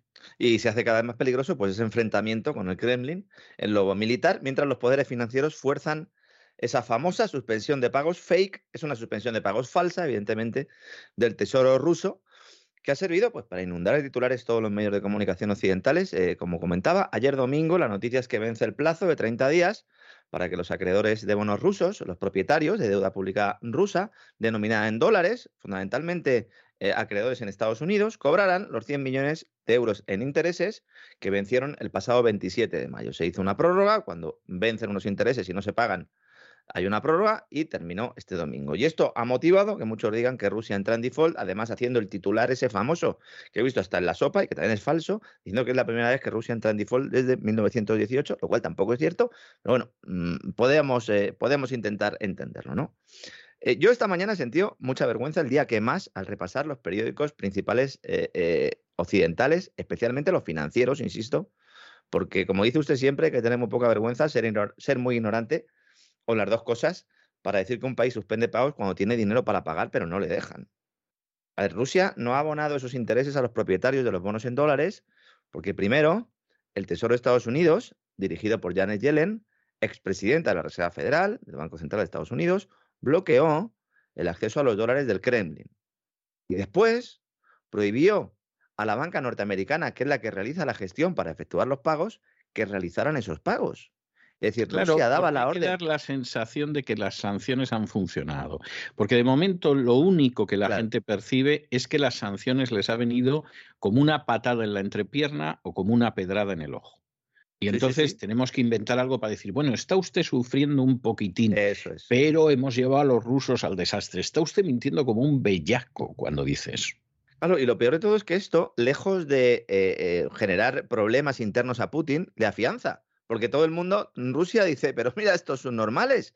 Están diciendo que hemos suspendido pagos y no hemos suspendido pagos. Y entonces lo que hacen es crear un sentimiento más de piña con el presidente.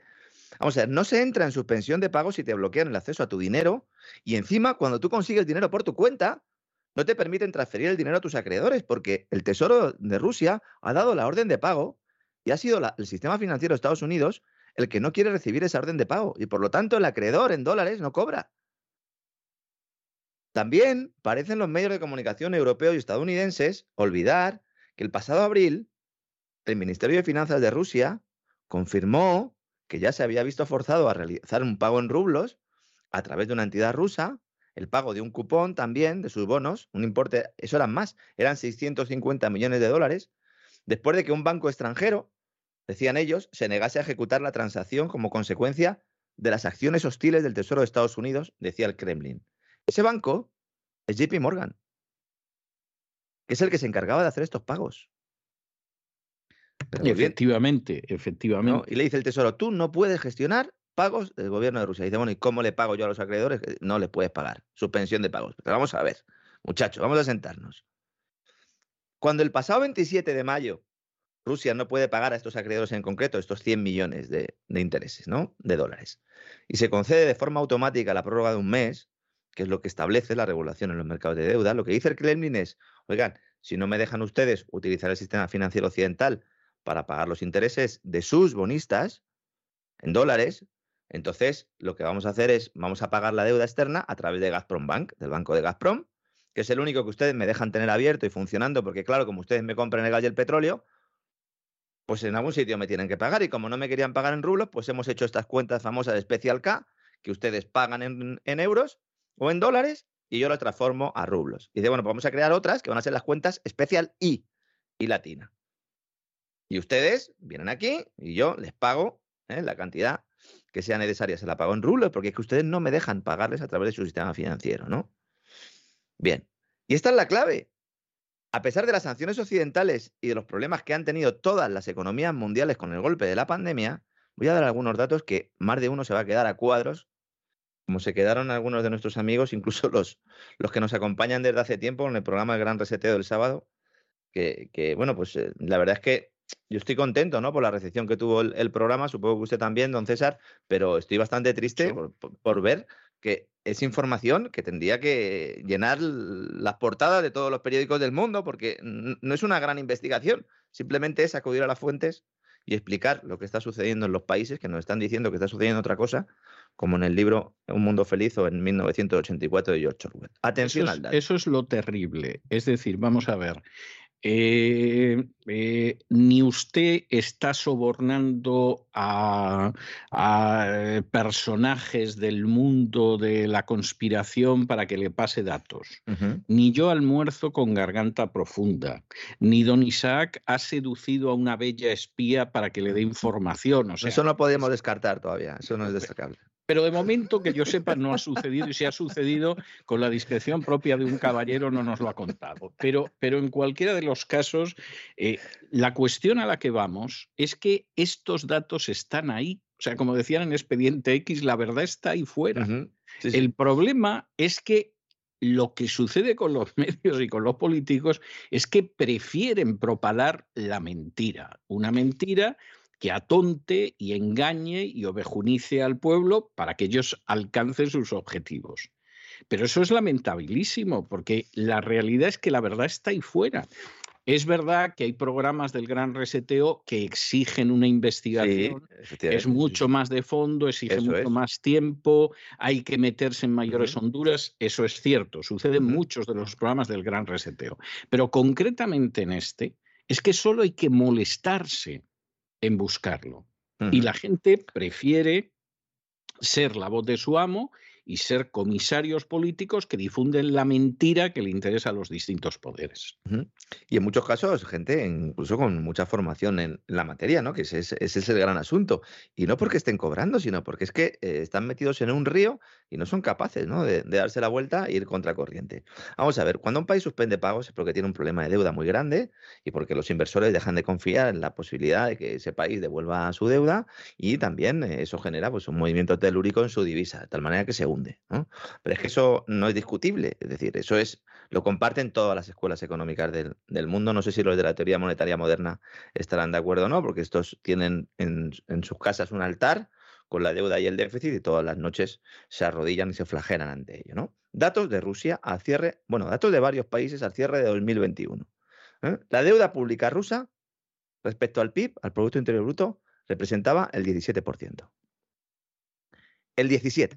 Vamos, en España es que uno daría el brazo derecho y las dos piernas por llegar a algo parecido. Es que es, que es tremendo, ¿no? Es que en España la oficial estaría en el 120% al cierre de 2021, pero ya vamos cerca del 140%. En Francia el 112%. En Reino Unido el 100%. En Alemania se supone que son los adalides ¿no? de la estabilidad presupuestaria, el 70%. Es decir, Alemania incumple el pacto de estabilidad y crecimiento que establece que no puedes tener una deuda pública sobre PIB de más del 60%. Hasta Alemania lo incumple. Bueno, Estados Unidos está al cierre de 2021 en el 134% y de Japón ni hablamos porque estaban en el 260% al cierre ¿verdad? del año pasado. Entonces dice uno, bueno, entonces no tiene problemas de financiación.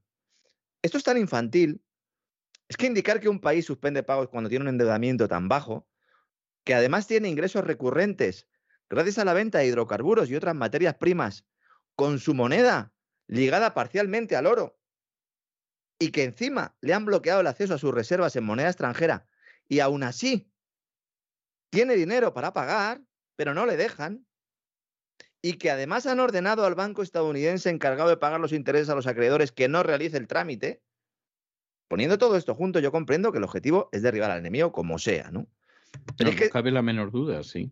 Pero es que este tipo de trilerismo financiero, de la peor calaña, lo que provoca es que todos los países del mundo se hagan la misma pregunta. Bueno, ¿y nos puede suceder también a nosotros si no pasamos por Es que, vamos a ver, es que para mí la clave, la clave real de la acción de Hispanoamérica y de África, y supongo que de buena parte de Asia, en toda esta historia de decir yo no aplico sanciones a Rusia, y esto incluiría también a Hungría, etcétera, es porque la pregunta que muchos se han hecho es si esto se lo hacen a Rusia, a mí me lo van a hacer también. Y eso, hombre, claro, los que están en el punto de mira de la agenda globalista, como es el caso de Bolsonaro en Brasil o como es el caso de Orbán en Hungría, esos lo captaron desde el primer día. Pero gente que, que, está en otra posición en Hispanoamérica, estén agrupados donde estén agrupados, la idea ha sido, esto me lo hacen a mí en cualquier momento, porque a lo largo de la historia a mi país se lo han hecho en muchas ocasiones y me lo van a hacer ahora. La respuesta de los africanos, que son los que están, pero verdaderamente como leones de la sabana, o sea, no dejan pasar una, es que es lo mismo. Oiga, es que se da la circunstancia de que desde el momento en el que accedimos a la independencia, en los años 60, no han parado ustedes de hacernos, pero verdaderas faenas. Y no vamos a apoyar esto porque sabemos que después vamos nosotros, que encima casi no podemos defendernos.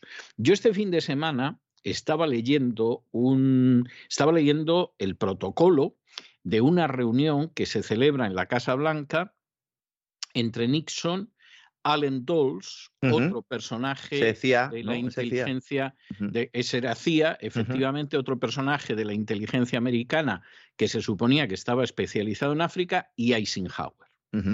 Y entonces están analizando los procesos de independencia, pues aquí se va a independizar el Congo, Ghana ya se ha independizado y Kruma tiene unas ideas muy claras, etcétera. Comentario de Nixon el primer comentario. Tenemos que, eh, hay que apoyar a los dictadores que surjan en África, aunque la, versión oficial de la administración Eisenhower es que vamos a apoyar a las democracias, tenemos que apoyar a los dictadores y Nixon da un argumento tremendo y dice, porque en estos países apenas hace 50 años que descendieron de los árboles. Eso dicho por Nixon, que era el talento. ¿eh? En ese momento, uno de, la inteligencia dice, bueno, y en muchos países no han bajado del árbol todos. Estupendo. ¿eh? Esto, esto da una idea de la visión, insisto, Nixon, que efectivamente posiblemente ha sido la cabeza más inteligente que ha habido en la Casa Blanca a la hora de ver los problemas geoestratégicos. En ese momento era el vicepresidente de Eisenhower todavía. Y a continuación se dedican a pensar en los golpes de Estado que van a dar en África, que se hartaron de dar golpes de Estado fundamentalmente para mantener el control sobre las eh, en, algunos casos dándose un golpe de Estado contra un golpe de Estado previo que habían hecho ellos también. Exactamente. Sí, porque esto sucede, pero también pasó en Vietnam y ha pasado en otros sitios. O sea, eh, la guerra de Vietnam que eh, se ha hecho un esfuerzo considerable para que la gente no la recuerde, bueno, pues hay que recordar que hay una serie de golpes durante la guerra de Vietnam en que Estados Unidos impulsa un golpe, al cabo de unos años se ve que el golpista de turno eh, ha perdido el control y entonces impulsa otro golpe contra ese golpista y así sucesivamente. Entonces, con una experiencia de este tipo, que a lo mejor el señor que vive en Alemania o en Italia o en Ohio no tiene ni idea de lo que va, sin embargo, la gente que vive en Hispanoamérica y que vive en Asia y que vive en África se conoce el panorama. Y dice, no, no, no, no, no, no, no. O sea, no pretenda usted que yo me sume a eso, porque aparte del daño económico que me hace, a mí nadie me garantiza que en un momento determinado no me van a dar ustedes un golpe. Y por cierto, a ver si alguien me aclara por qué de los cinco presidentes que en, África, que en África se pronunciaron directamente contra el coronavirus, las pruebas del coronavirus y la vacuna del coronavirus, los cinco murieron. Sí, sí. ¿Eh? Mm, esto puede ser casual, es un continente proceloso, mm. ¿no? Sí, pero normalmente el hicieron lo mismo, pero se colocaron de perfil. Normalmente los presidentes de África se suelen morir en la cama, ¿eh? más que asesinados. Eh, sí. Sí, los, sí, y visigodos, algunos- los, visigodos les habrían tenido envidia hoy que vamos a Totalmente, hablando ¿no? Y algunos, algunos además eh, han durado décadas porque los apoyaba Estados Unidos, como es el caso de Mobutu. ¿eh? Estados Unidos planea un golpe contra Patrice Lumumba que duró dos meses en la presidencia, o sea, debía ser una amenaza terrible, y subió Mobutu supuestamente para respetar la constitución y tal. El tío se tiró décadas como dictador respaldado directamente por Estados Unidos. Que efectivamente la, la- la principal, eh, la cosa más, eh, yo creo que más importante de todo lo que está sucediendo es el mensaje que se está lanzando al resto del mundo. Eh, efectivamente, oiga, mi dinero está a salvo, mm, yo, Banco Central de cualquier país, incluso de Turquía, pues claro, mm, Turquía se está moviendo ahora en un terreno también eh, que menos mal que está actuando como está actuando en medio de una crisis financiera también galopante, puede decir, bueno, y a mí mis reservas en dólares me las pueden robar también. Los chinos están diciendo, oiga, yo tengo muchas reservas en dólares. ¿Me están ustedes empujando a ir acelerando mi proceso de desdolarización? ¿Vamos a un proceso de de- desdolarización global? Pues entonces, si vamos a ese proceso, habría que preguntarle a la Casa Blanca, al Tesoro y a la CIA y al Deep State de Estados Unidos y a la City londinense eh, por qué han tardado tantos, porque Sergei Glasiev, el economista ruso, lleva diciendo eso desde hace años y diciendo además que el dólar es tóxico. Parece que le han dado la razón, entonces. ¿Cuál es el movimiento Eh, aquí? da Claro. la sensación, yo, yo personalmente creo que es muy complicado entender los momentos que estamos viviendo sin leer a Glasiev. O sea, estoy convencido de ello. Me lo recomendó totalmente. usted, además, hace, hace ya un, un tiempo y, y no, le- había leído muy poquito por encima y de verdad que efectivamente coincido con usted y lo he recomendado en algún programa porque me parece muy interesante para tener la visión ¿no? que, tiene pues, el aparato económico, financiero, la mente que lleva todo eso en, en Rusia. ¿no? O sea, Rusia tiene que pagar unos 40.000 millones de dólares a inversores extranjeros a corto y medio plazo, unos 40.000 millones. Y tan solo desde el inicio de la guerra, intervención militar, como queramos llamarlo, ha recaudado el equivalente a más de 100.000 millones de dólares vendiendo gas y petróleo, fundamentalmente a Occidente. Si tú debes 40.000 millones y en cuatro meses ingresas 100.000 millones de dólares, ¿qué default ni qué suspensión de pagos alma de cántaro? ¿Qué dice Rusia? Dice, vamos a ver, si Occidente nos dicen ustedes que, estamos en default, pues alguien tendrá que iniciar el proceso de default, el proceso de suspensión de pagos, porque claro, la gente no sabe, pero la suspensión de pagos se inicia cuando un acreedor que no ha cobrado, entonces va a un tribunal y entonces inicia un, proce- un proceso que luego se denomina en España el proceso eh, concursal, si se lle- lleva la quiebra la compañía, una suspensión de pagos ordenada y entonces pues se ponen todos los acreedores en la lista y una intervención, etcétera, etcétera. En el caso de un país, esto lo tienes que llevar a los tribunales. Y ha dicho Rusia, vamos a ver, el que mm, lleve hasta los tribunales, que sepa que lo va a perder porque nosotros le estamos pagando. Quien es el responsable de que a usted no le llegue el dinero es su intermediario, que además es su gobierno. Entonces, hay que llevar esto a los tribunales internacionales. Muy bien. ¿Qué pasa? Que la normativa dice que un bonista, cuando no cobra el interés, tiene tres años para reclamar su dinero. Entonces, un acreedor de un bono ruso tiene hasta tres años para recoger un dinero que ya ha puesto Rusia sobre la mesa, pero que su propio gobierno y su propio sistema financiero no le deja ir a recoger. ¿Qué va a hacer el bonista? Puede hacer dos cosas. Puede iniciar el proceso concursal o esperar. Rusia ha dicho, el que me lleva a los tribunales ya sabe lo que toca, se le considera una acción hostil. Bueno, pues de momento eh, son ahora, hora española, la- cerca de las 4 de la tarde de la española, nadie ha presentado ningún proceso concursal, a pesar de que todos los titulares dicen que Rusia entra en suspensión de pagos. Y luego hay otro elemento importante. Cuando eh, a un bonista no se le paga, ese bonista, si tiene contratado un seguro de impago, va a su aseguradora para cobrar ese seguro. Estos son los famosos CDS, que se pusieron muy de moda en la anterior crisis financiera, porque todos mirábamos los Credit Default Swaps, son las iniciales de Credit, Default Swaps, que es un derivado que sirve para cubrir el crédito, y de esa manera veíamos si el mercado consideraba que había un determinado riesgo de impago para la deuda española, portuguesa, italiana, ya recordarán todos nuestros amigos seguro todo esto, ¿no? Bueno, estos CDS fundamentalmente están en la City y en Wall Street. Entonces el bonista tiene que ir a un banco de la City de Wall Street para pedir que le paguen ese CDS. Un CDS que si Rusia estuviera en suspensión de pagos tendría un coste altísimo, porque claro, para asegurar algo que tiene un riesgo muy elevado y que incluso está en suspensión de pagos, pues te van a pedir mucho dinero. Pero es que los CDS no están reflejando esto porque el mercado no se cree algo que es solo pura propaganda. Pura propaganda. Y eso lo sabe todo el mundo en Wall Street. Lo saben todos los editores de la agencia Bloomberg, de Reuters y de todos los que siguen repitiendo lo de la suspensión de pagos. Esto es como el cuento de Pedro y el Lobo. Cuando venga, nadie se la va a creer. No podemos estar mintiendo continuamente. Sí, sí, es así, es así, es así. es como lo del tema del oro, que también hoy noticia en todo el mundo. Ahora resulta que los países del G7, los de la chaqueta y la camisa y compañía, dicen, vamos a prohibir las importaciones de oro ruso porque así vamos a reducir los ingresos del Tesoro ruso en unos 19 mil millones de dólares anuales, que es lo que ingresaría el Tesoro ruso vendiendo oro. Primera noticia que tengo yo de que en términos netos Rusia vende oro, porque en términos netos lo que hace es comprarlo. Pero bueno, ¿de dónde sale esta cifra? Esta cifra la da el secretario de Estado de Estados Unidos, Anthony Blinken. Va sin H, lo digo porque algunos que ni siquiera eso. Anthony es sin H, el, el Blinken. Hay otro que es Anthony, que sí, pero Anthony Blinken es sin H. Y dice, el oro es la segunda exportación más lucrativa que tiene Rusia después de la energía. Esto lo dice a Jake Tapper, periodista de CNN, de la CNN, ¿no? Y entonces dice, y supone aproximadamente unos 19 mil millones de dólares al año y la mayor parte de este dinero procede de los países del G7. Dice él, cortar eso, negar el acceso a estos, a estos ingresos al año es muy significativo. Vamos a ver, señor Blinken, la segunda exportación más valiosa de Rusia son los alimentos, no es el oro. De hecho, ustedes llevan semanas diciendo ¿no? que, el problema, que el problema era que Rusia no quería vender alimentos.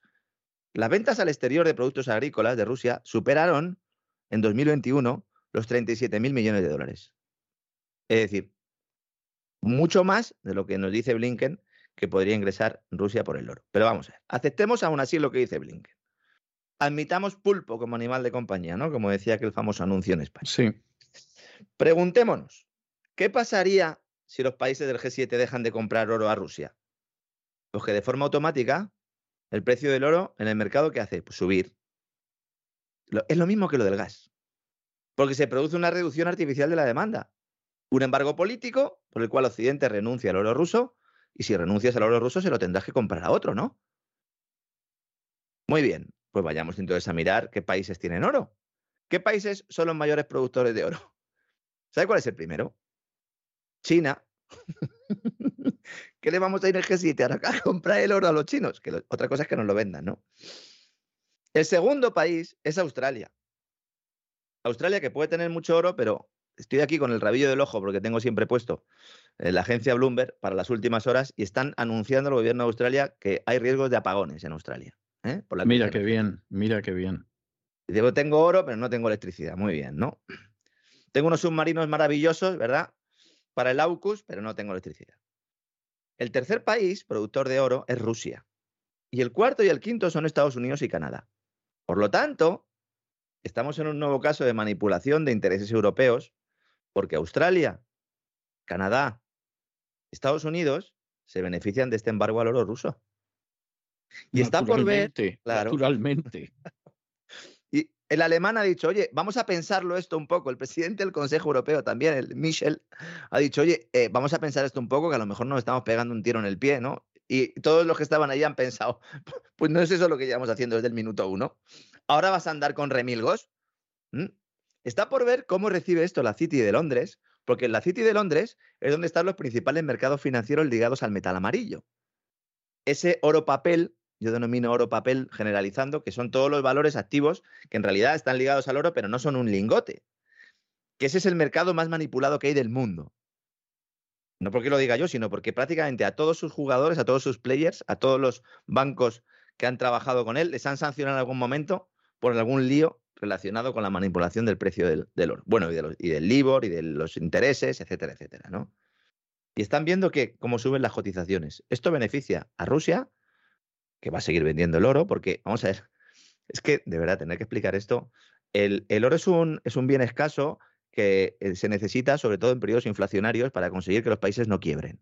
Vamos, de manera sencilla. No voy a hacer aquí un tratado sobre la importancia del oro. Ahora mismo hay demanda de oro, evidentemente. Pues si hay demanda de oro y tú le dices que no le compras al tercer productor, pues ya sabes lo que va a pasar. Que va a subir el precio, la demanda va a seguir siendo la misma y además tú te tienes que buscar un cliente nuevo. Por no hablar de lo contentos que estarán los países que no siguen los dictados OTAN y que van a poder comprar oro ruso con cierto descuento. La India es el caso claro. China también podrá comprar ese oro ruso. Y Turquía, que bueno, está ahí, OTAN sí, OTAN no, está ahí moviéndose, ¿no? En esa bisagra, constatando que el que se quiere oponer al dictado se puede oponer. Que esto también es importante, ¿no? Por cierto, que otra cosa que nos está diciendo aquí es que a Rusia en estos momentos no le interesa vender oro, porque precisamente lo que ha hecho el Tesoro es establecer un tipo de cambio fijo para adquirir el oro de sus mineros y así respaldar al rublo. No es un patrón oro rublo porque solo compra lingotes a un precio fijo. En realidad estaría expropiando parcialmente a sus propios mineros porque les está comprando a un tipo, mm, de, a un tipo de cambio creado para respaldar al rublo. Entonces, mientras refuerzas al rublo, fastidias un poco a tus mineros, pero bueno, como política monetaria es inteligente, ¿no? Así que estamos ante otro ejemplo más de propaganda que además es una medida para encubrir inflación en Occidente. Y estamos hablando de más dinero para Estados Unidos, más inflación para los pobres. Esto a lo mejor alguno es lo que considera que es la democracia. A lo mejor es que esto es la democracia y estamos equivocados los demás. ¿No? Si todo esto realmente golpeara la economía rusa, si existiera un default real, entonces, ¿qué estaríamos viendo? Pues como el rublo se desploma, ¿no? Frente al dólar. Tendría que estar en caída libre. Pero no es así. Se mantiene estable tras haber protagonizado una escalada histórica, favorecido, eso sí, conviene recordarlo, porque hay muchos también que se suman ¿no? a un bando, en este caso al ruso, sin ser críticos, hay que ser críticos. El rublo eh, es fuerte ahora mismo, en buena medida, porque hay controles de capitales que mantiene el Tesoro ruso. Subió mucho los tipos de interés, mm, estableció una serie de controles de capitales, forma defensiva, evidentemente, Luego bajó ya tipo de interés, pero los controles de capitales se mantienen. Evidentemente, esto influye, ¿no? Pero aún así, los datos y los hechos nos muestran una realidad completamente divergente a la que estamos viendo, insisto, en Financial Times, en Bloomberg, en la agencia Reuters. Apagón informativo absoluto de las fuentes. Y encima, los encargados de trasladar informaciones, pues son meras correas de transmisión de un agente que hace tiempo que se están pasando la democracia por el forro, ¿no? Otra medida del G7 los de las chaquetas. Está bien el ejemplo de las chaquetas, ¿verdad? Porque más chaqueteros que estos dicen, vamos a limitar el precio del petróleo ruso. Dice, pero vamos a ver, si el petróleo es ruso, ¿cómo vas a limitar tú su precio? Dice, vamos a limitar el precio. Objetivo liderado por Estados Unidos y al que se opone Alemania, que ve cómo poco a poco se va cumpliendo el guion de su apocalipsis energético y cuando se dé cuenta, estamos en pleno verano y el Ejecutivo germano, como dijimos la semana pasada, ya ha tenido que pasar la fase 2 de su plan de emergencia, el paso previo a establecer racionamiento de consumo eléctrico a hogares y empresas. Alemania está diciendo ahora todo que no, pero a lo mejor es demasiado tarde. A lo mejor ya es que tienes a, al señor viviendo en tu casa y con el cepillo de dientes ya, ¿no? En el cuarto de baño. A ver cómo le dices ahora que se vaya. Se ha metido hasta la ropa en el armario, ¿verdad? Y hablando de poderes, detrás de la sombra, entonces ahora hay que mencionar lo de Sánchez, ¿no? Lo, lo que está pasando en España, de verdad tiene mucho que ver con esto y lo más sangrante. Lo de España creo que es maravilloso. Creo que en Madrid están ustedes encantados de lo que pasa. es que vamos a ver, lo de este fin de semana eh, ha sido ya lo que nos faltaba, ¿no? Decíamos ya nosotros hace unos días, ¿verdad? Sánchez se va a hacer un zapatero. Sánchez va a salir en cualquier momento y va a decir que le han abandonado los poderes y todas estas cosas, ¿no? se ha hecho una mezcla entre Zapatero y Rivera, ¿no? Sale el sábado Consejo de Ministros Extraordinario. Plan anticrisis electoral. Ahora vamos a dar algunas claves. Titular del, diario El País, el diario del régimen. Además, el máximo accionista es Amber Capital, el que ha ayudado al gobierno a asaltar Indra. Luego también vamos a hablar de esto, ¿no? Sánchez, dos puntos. Este es un gobierno incómodo para algunos sectores económicos. No nos quebrarán. El presidente llama a sus votantes y a su ejecutivo a la resistencia. Sabemos. ¿Resistencia contra quién? ¿Contra los ciudadanos o qué? No, ahora ya dice que es que hay una conspiración del IBEX que le quiere derribar. ¿Mm? Vamos a ver, señor Sánchez. Eso no se lo cree Sánchez ni harto de vino de si, jumilla. Si existe esa conspiración, que ahora vamos a, a decir lo que tiene de cierto y lo que no, son los mismos que te han puesto, Sánchez. Es decir, si hay unos tipos que te pueden sacar, que te quieren quebrar, cuando hasta hace cuatro o cinco días eras el rey del mambo, según lo que nos estabas diciendo, incluso estabas aspirando a la Secretaría General de la OTAN, es por algo. ¿O qué pasa? ¿Que ha habido elecciones en Andalucía y entonces ya no te cogen el teléfono? ¿Y estás preocupado porque lo primero que hizo Sánchez, recordemos, ¿qué hizo? Lo primero que hizo, reunirse con George Soros. Lo primero. Entonces, si hay unos poderes de, de, grandes empresarios y de grandes capitales, que los hay, evidentemente, pero que son los mismos que te han puesto a ti, Pedro Sánchez, ahora porque se estén apartando de ti, porque piensan que Feijó puede funcionar, no me vengas con el cuento de no nos quebrarán, ¿no?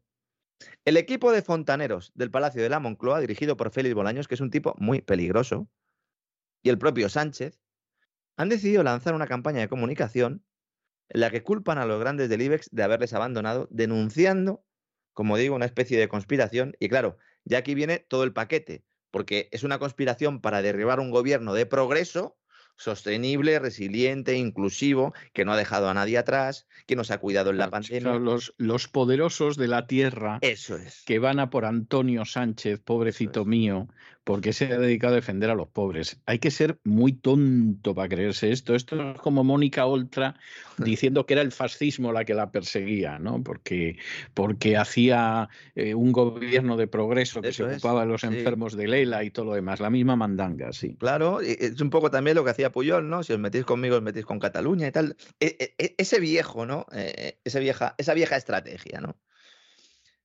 Es triste, pero esto está colando entre mucha gente, porque además eh, en mis redes sociales este fin de semana he puesto algunos mensajes, además ampliando un poco el, target para llegar a lo que sería el supuesto votante socialista, y hay mucho votante socialista que esto se lo traga, que se lo cree, y de hecho, pues eh, lo vemos en todas las elecciones, ¿no? Luego vamos a hablar de manipulaciones eh, electorales, ¿no? La corneta para apartarse de Sánchez la da Telefónica. Y la da hace ya unas cuantas semanas cuando decide salir de forma abrupta del accionariado del grupo Prisa, que es el grupo editor del país y de la cadena SER, para que entendamos toda esta película. Telefónica había estado allí desde mmm, prácticamente desde el principio, cuando estaba César Alierta de presidente, cuando llega Álvarez Payete, dice, mira, yo quiero los menores follones políticos que, que, pueda tener, sé que soy telefónica, sé que formo parte de esto, pero quiero intentar levantar el valor de la acción, tengo una compañía hiperendeudada y hay que hacer aquí algo financiero, aparte de estar aquí con las puertas giratorias, que era lo que hacía fundamentalmente César Alierta, y también llevar dinero a Argentina en aviones, ¿no? Pero bueno, eso es otra circunstancia, ¿no? Y entonces el señor Payete dice, bueno, pues venga, claro, se encuentra que eso es imposible y entonces pasa de eso a acabar haciendo footing con el presidente por la Moncloa. no se pierda, ¿no? El objetivo y luego el hecho. ¿eh? Eso era lo que él quería y al final acabó haciendo footing con el presidente por la Moncloa, ¿no? Muchos medios de comunicación preguntábamos, oigan, esa participación en prisa no es estratégica, lo normal es ustedes es que vendan, ¿por qué no venden? Y entonces nos decían que no vendían porque no querían eh, que al vender pues hubiera minusvalías y por lo tanto perjudicar a los accionistas de prisa, que en realidad, pues esto era otra falsedad, ¿no? Porque eh, es desde presidencia del gobierno cuando se le ha dicho a Telefónica que no saliera de prisa. Pero no desde presidencia del gobierno de Sánchez, desde los tiempos de Soraya Sáenz de Santa María, vicepresidenta responsable del CNI, y eh, bueno, y, número dos, su muleta del señor Rajoy, ¿no? Cuando Telefónica toca corneta y sale de prisa de forma abrupta, hace un par de semanas ya algunos empiezan a verle eh, las orejas al lobo y luego llegan las elecciones de Andalucía. Y durante esta semana el IBEX se ha apartado de Sánchez, efectivamente.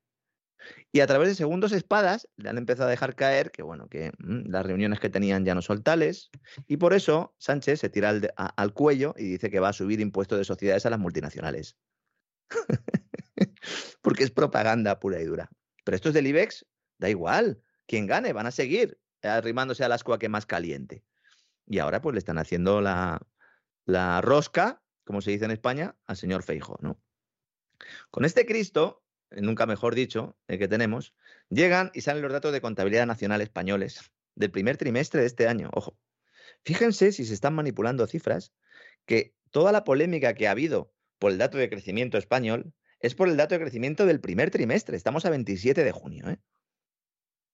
La vicepresidenta económica se va a cargar al presidente del Instituto Nacional de Estadística porque dice que, que los datos de contabilidad nacional que están mal porque la recaudación tributaria va como un tiro y en lugar de atribuir este récord a la inflación, dicen que no puede ser que no esté creciendo España. Y van a poner al número dos del ministro de Seguridad Social, José Luis Escriba, al frente del organismo, pues yo no sé, para que sea independiente, que quiten directamente el cartel, ¿no? Los datos son escalofriantes. La demanda interna en España se está hundiendo. El consumo de los hogares se está reduciendo de forma abrupta. España no crece. En el primer trimestre creció un 0,2% trimestral.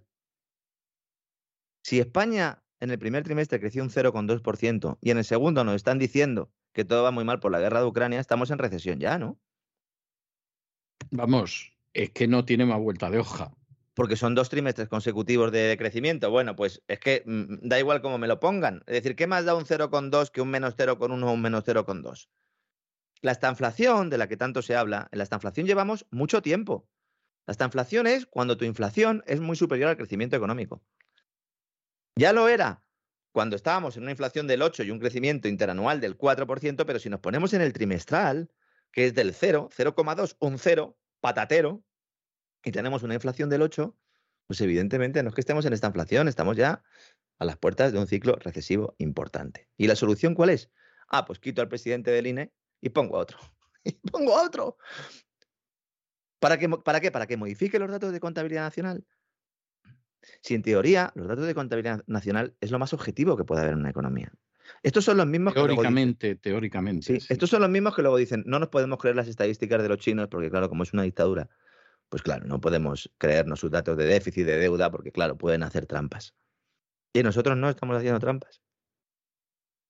Y el sábado, el gobierno celebra un Consejo de Ministros extraordinario, como anticipamos también la semana pasada, para aprobar un plan anticrisis que, aunque se disfrace de programa de rescate familiar, no es nada más que un intento desesperado de evitar pues, esta sangría electoral que en la Moncloa empiezan a considerar que puede existir, que yo no sé si realmente existe, pero ellos ah, les ha entrado el miedo en el cuerpo con la debacle del PSOE andaluz. Y el gran anuncio, también como anticipamos, es la rebaja del IVA de la electricidad al 5%, algo que hasta hace pocos meses la ministra de Hacienda, María Jesús Montero, decía que no permitía Bruselas. Eh, Bruselas no lo permitía, pero se ve que de manera isopacta ha, decidido que sí se lo permite. Eh, tuvieron tanta, la cara tan dura de luego decir que le habían pedido autorización y que les habían dicho que sí. Ah, bueno. Completamente falso también. Lo que habían es. la oposición había enviado una carta a la Comisión Europea para, preguntarles, oigan, ¿realmente ustedes no permiten rebajar el IVA? Y dijeron la Comisión Europea, no, no, ustedes hagan lo que consideren oportuno. ¿Mm? Y se han sacado de la manga un cheque de 200 euros para rentas bajas y el, y el tan cacareado impuesto a las empresas eléctricas. Vamos a ver, el famoso cheque de 200 euros. Es que esto es ver a Zapatero otra vez, don César. Es verle otra vez. Uno se lee el BOE, en el que se publica el Real Decreto Ley, que se publicó el domingo. Lo tienen ahí en Internet. El dinero este lo pueden solicitar solo aquellos asalariados, autónomos y parados que estén inscritos además como demandantes de empleo en, el antiguo INEM, y que residan en hogares en los que la suma de las rentas que perciban todos sea inferior a 14.000 euros. Esto no lo dijo Sánchez el sábado, ¿verdad? Y cuyo patrimonio, además, una vez descontada la vivienda habitual, no supere los 43.000 euros. Bueno, alguno dirá, bueno, pues a lo mejor algún pensionista con renta baja o persona con ingreso mínimo vital cumple esto y puede obtener ese cheque. Pues no, quedan excluidos expresamente aquellos que cobran el ingreso mínimo vital y los pensionistas. El gobierno dice que le va a dar el cheque a 3 millones de personas, pues yo no sé dónde están, como no sé los que van a venir saltando la valla. Sí, desde luego. A lo mejor es que es para ellos. Y luego, pues no sé, a lo mejor se les permite votar o algo, ¿no? Castigo fiscal. Bueno, hombre, les van a retirar hasta los antecedentes penales eh, lo está diciendo directamente el Ministerio de Justicia para que puedan obtener cuanto antes la nacionalidad y puedan votar. Claro, claro. O sea, están haciendo un llamamiento a los delincuentes para que se conviertan en ciudadanos españoles y voten. Algunos, es tremendo. Algunos no sabemos ni cómo se llaman, porque no tienen ningún documento de identidad, pero le vamos a quitar los antecedentes. Es maravilloso. Por cierto, estos cuando estos que vienen aquí tal y los vacunan en los centros estos, ¿les ponen la vacuna del COVID a estos? ¿O no? Mm, otra verdad incómoda, ¿verdad, señores? Cuidado con el COVID, cuidado con el COVID, que eh, el otro día estuve viendo una intervención del consejero delegado de Deutsche Bank y dice que en otoño e invierno otra vez sacan la pandemia a relucir para justificar mm, bueno, pues medidas económicas y políticas de todo calado. Hablaremos de ello seguramente en próximas semanas. Centrémonos en el plan de anticrisis. La tercera gran medida, ¿cuál es? El castigo fiscal a las grandes eléctricas, ¿no? Que esto además es mundial. Hay mucha gente que me ha escrito, sobre todo Hispanoamérica, y me ha dicho, no solo es Biden y Sánchez, aquí también están sacando esto. Pues claro, si es que es de primero de manual de recesión. Tú te cargas el país, lo endeudas a mansalva, beneficias a las multinacionales y en el último momento subes tipos de interés y dices que le vas a subir los impuestos a las multinacionales para que ellos también arrimen el hombro. Y es falso, porque son multinacionales que en buena medida venden bienes y servicios con una demanda muy poco elástica, es decir, que ante las variaciones de precio tú tienes que consumir más o menos lo mismo y entonces al final ese aumento fiscal se traslada a dónde? Pues al precio que tú pagas. Hay economistas que también esto lo discuten. Vamos a ver, la electricidad la puedes poner más o menos, pero la, pero la, tienes que usar. Hombre, si volvemos a las cavernas ya no, pero hoy en día el ordenador, la nevera, la vitrocerámica, no sé, iluminarte de alguna manera, si quieres ver la televisión o quieres hacer algún tipo de ocio, las propias comunidades de vecinos, el garaje, la puerta del garaje, ¿qué pasa? Apago la puerta del garaje y no puedo sacar eh, el coche del garaje. Da igual al precio que esté la electricidad, que todas estas cosas que estoy diciendo se van a seguir haciendo. Insisto, a no ser que nos queramos ir a una caverna. Entonces, evidentemente que la demanda energética en buena medida es inelástica. ¿En qué momentos es elástica? Es decir, ¿en qué momentos sí puede variar mucho su demanda en función del precio? Hombre, pues si la gasolina es tan cara, como decíamos el otro día, que no me compensa ir a trabajar, pues no cojo el coche y ya está, o lo vendo. O me cojo un autobús, porque claro, como el gobierno es tan bueno, nos dice también dentro de este plan que nos reducen el importe del abono transporte, tras años de subidas salvajes. Dicen, ahora te, lo voy a, lo voy a rebajar, ¿no? Ahora que España está en un estado catatónico. Esto es lo que está pasando ahora mismo en el ámbito económico y en el ámbito político español, que es un circo, y cuidado porque Sánchez acorralado a César es peligroso, ¿eh? Ya de por sí es peligroso, pero acorralado más. Aún así, no olvidemos que ha salido de peores Sánchez. ¿O no nos acordamos ya cuando todo el mundo le daba ya por perdido y se hizo una girita de esas que se hacen los socialistas por Europa con una mochila? Ellos se la llevan vacía y luego la traen llena. La traen llena de muchas cosas. De hecho, pues se puso no solo de presidente o de secretario general del Partido Socialista, sino que acabó de presidente del gobierno. Cuidado, cuidado con Sánchez, que todavía tiene, tiene mucho, mucho carrete, ¿no?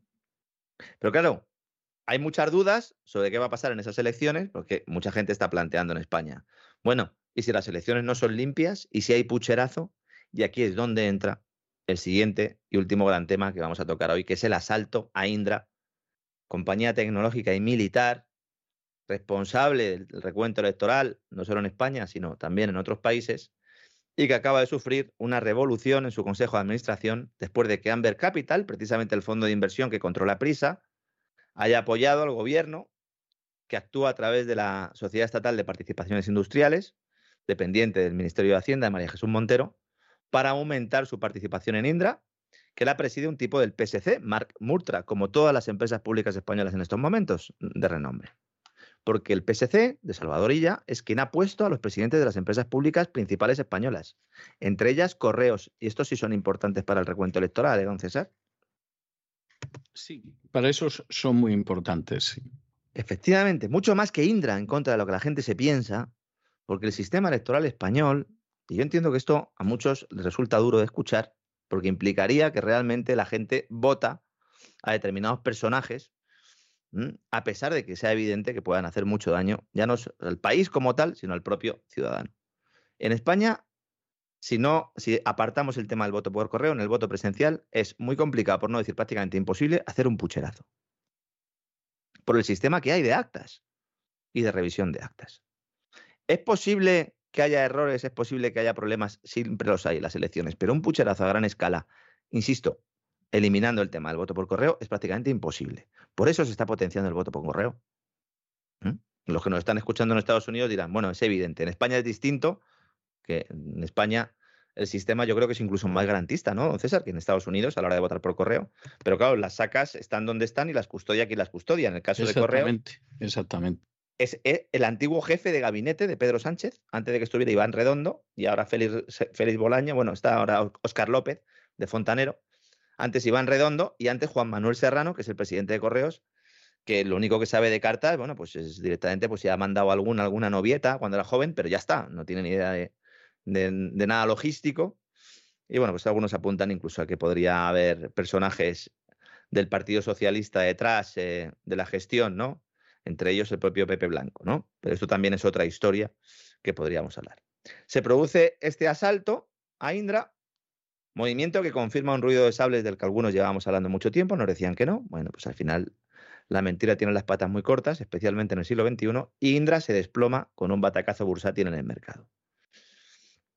Esto no se produce para usar Indra, empresa encargada, insisto, del recuento electoral, para ganar las elecciones, sino esto se produce de forma tan acelerada y tan abrupta y tan chusca, ¿eh? porque acaba el plazo en el que Rolls-Royce, que es la británica Rolls-Royce, va a vender una empresa vasca que se llama ITP Aero, que es una multinacional que se dedica a hacer motores, básicamente, para la OTAN. El PNV, esta empresa la perdió en su momento y quiere volver a tenerla, porque el PNV está viendo como la mayor parte de las empresas vascas ya no están bajo el ala vasca, y ellos están muy preocupados por eso, porque al final ese es su negociado y es de ahí donde pueden trincar, básicamente. Y entonces acuerda el PNV con el gobierno que Indra compre ITP Aero y que luego permitan la entrada de un fondo público del PNV. Con dinero público, ¿eh? Del PNV. Y utilizando también a unos compañeros de viaje, una empresa que se llama Sapa Plasencia, que es también una empresa vasca. ¿Qué sucede?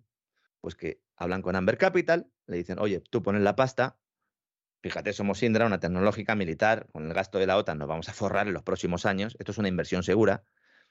Dice, bueno, pues venga, vamos para adelante, ¿no? Resulta que aún así no hay suficiente dinero para comprar ITP. Y ahí participa un private equity de Estados Unidos que se llama Bain Capital. Que le dicen, vale, perfecto, yo pongo la pasta, pero aquí me tenéis que buscar una cartera de socios industriales españoles. ¿Y quiénes son? Además de Indra, pues son SAPA, la empresa que digo, y fíjese, don César, el grupo inversor de Jaime Botín, JB Capital. Es maravilloso. Esto es para una serie, ¿no? Es fantástico, sí, sí. Recuerda mucho una serie, sí. ¿Mm? Entonces, claro, dicen, bueno, pues metemos a Indra, controla ITP Aero y ya está. Indra controla esta empresa y aquí miel sobre hojuelas. Y entonces, nada más producirse el asalto, sale el PNV y dice, oiga, yo no le voy a dejar controlar ITP Aero, ¿eh? ITP Aero es para mí. Y si no es para mí, se queda usted sin apoyo en el Congreso. Y por eso está asustado Sánchez, porque se le están cerrando muchas puertas al mismo tiempo. Porque el PNV le hace falta. Y el nacionalismo catalán le hace falta, sobre todo si has perdido el reguero de votos andaluz. Y por eso Sánchez tartamudea cuando habla. Bueno, por eso y porque están publicando medios franceses que eh, su mujer tiene negocios en Marruecos. Eh. Un tanto turbios y que los marroquíes es mm. posible que lo estén presionando con esa historia, sí. Cuidado fíjense bien cuando se publiquen estas cosas, porque hay muchos medios, en este caso estamos hablando de un periódico francés, hay muchos medios históricos, periódicos de toda la vida, que quebraron en su momento y que luego se compró eh, su marca, eh, su enseña, ¿no?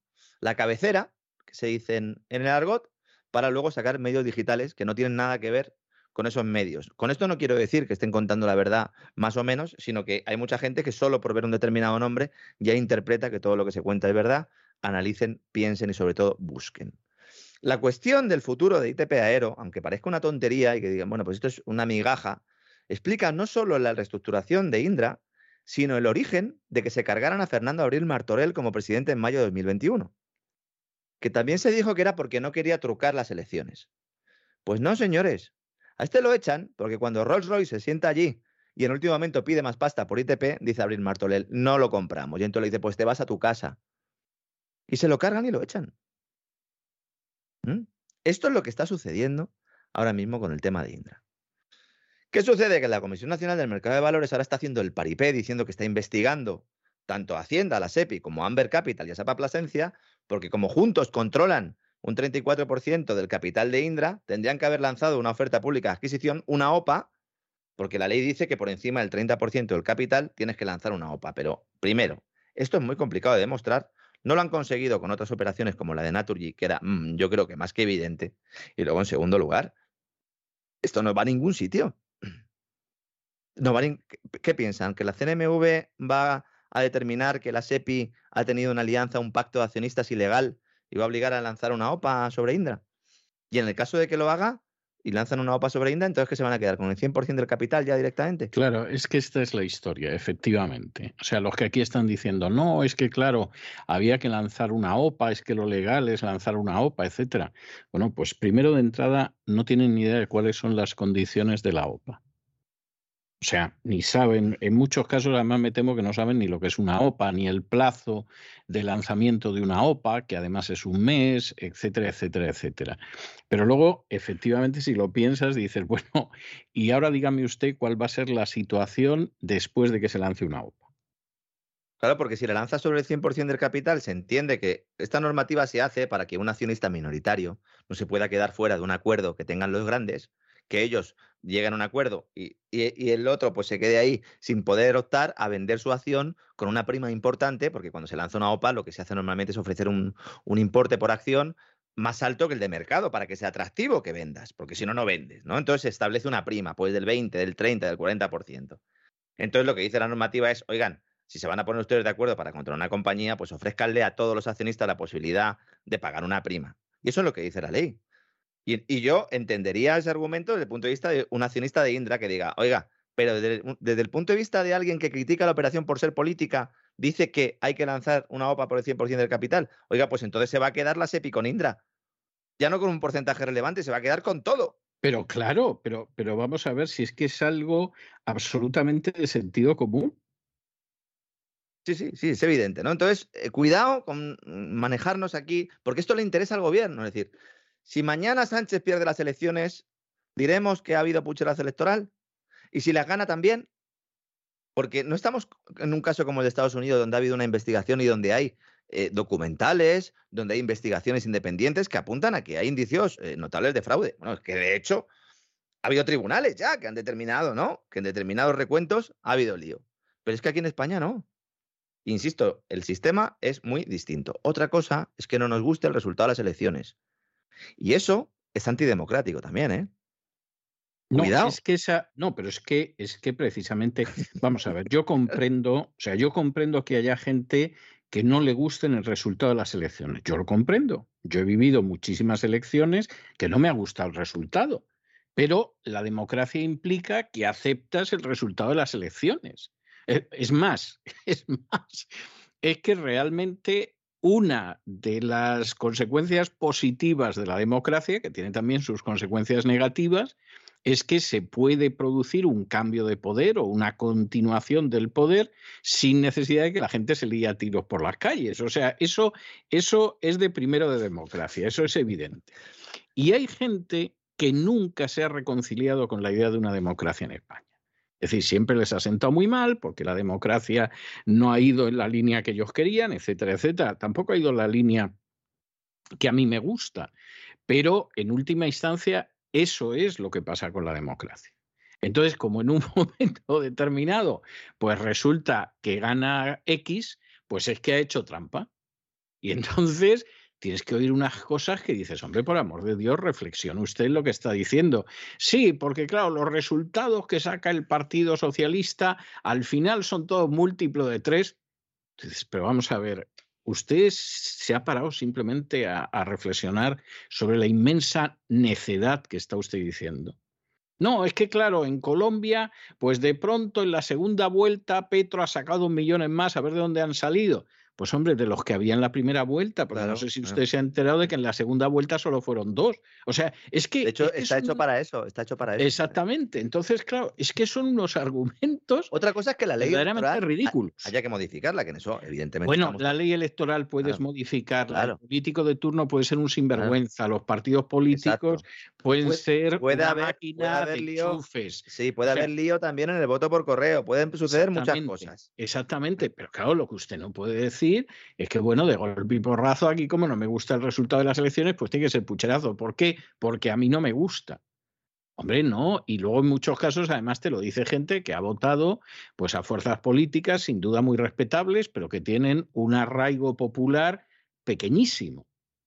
Entonces, usted está convencido de que efectivamente la fuerza por la que usted ha votado, que puede ser la decimoquinta o a lo mejor es la sexta o la que sea, pues resulta que, esa fuerza seguro que la han votado más. Hombre, por amor de Dios, no perdamos la cabeza, ¿no? Y a, esos poderes de los que hablábamos antes, ¿no? A esos, a esos estados profundos o a esos intereses que se mueven alrededor de los gobiernos hasta secuestrarlos, el secuestro del regulador tradicional, ¿no? Que se ha estudiado también en los libros de economía y que no hay que ir a ningún libro conspiranoico para verlo. A todos estos les damos munición si empezamos a entrar en errores de ese tipo. Entonces, por eso yo siempre intento, más crítico que yo, pocos periodistas puede haber, ¿no? De hecho, en mis redes sociales yo lo que tengo puesto directamente es, una foto del tendido 7, porque el, eh, en las ventas, en la plaza de toros, son los que pitan todo el rato, no les parece bien nada. Pero, oigan, vamos a tener cierto criterio, porque si estamos pidiéndoles a los demás que tengan criterio, nosotros también tenemos que tenerlo. Y, y, además hay un elemento que a mí me parece muy importante. En el editorial de hoy que yo le he dedicado a esta última sentencia de Roe versus Wade, yo lo subrayaba. Es que hay sectores muy grandes de la sociedad que no escuchan y que no ven. Y no escuchan y no ven porque no quieren ver ni quieren escuchar. Es decir, a mí me parece muy bien que una persona tenga una posición ideológica previa, me parece muy respetable. Y no entro además en cuál pueda tener, me parece respetable. Pero lo que no se puede pretender es que cuando en un momento determinado parece, parece que lo que sucede no tiene que ver con esa posición ideológica previa, entonces ni vemos ni escuchamos lo que realmente ha sucedido. Todo se filtra a través del prejuicio. Y, por ejemplo, yo señalaba hoy en el editorial que esta sentencia parece que no la han leído ni los contrarios ni los partidarios.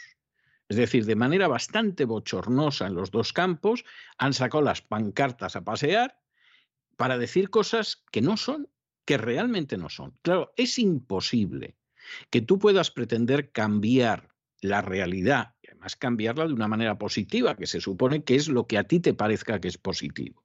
Luego ya decidiremos con los votos si estamos de acuerdo o estamos en contra. Pero es imposible que tú pretendas cambiar algo que no existe, porque lo que hay es distinto de lo que tú ves. Y ese, ese en estos momentos es un problema cada vez más extendido en la sociedad. La gente se mueve por cosas que derivan de sus prejuicios, de su ignorancia y muchas veces de su holgazanería.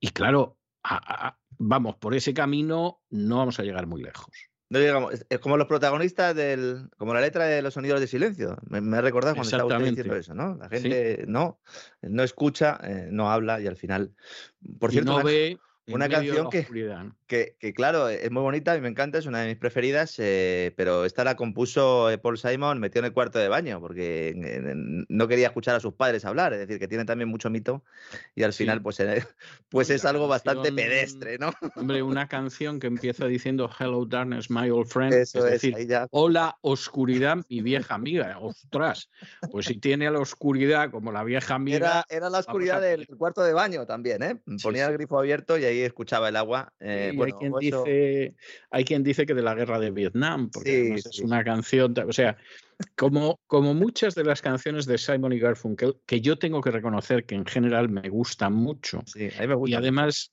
y a, mí me, siguen gustando mucho, y además tengo que reconocer que las primeras canciones que yo aprendí en inglés, casi todas eran de ellos. ¿eh? Y me siguen gustando, o sea, los vuelvo a oír y me siguen pareciendo canciones muy buenas.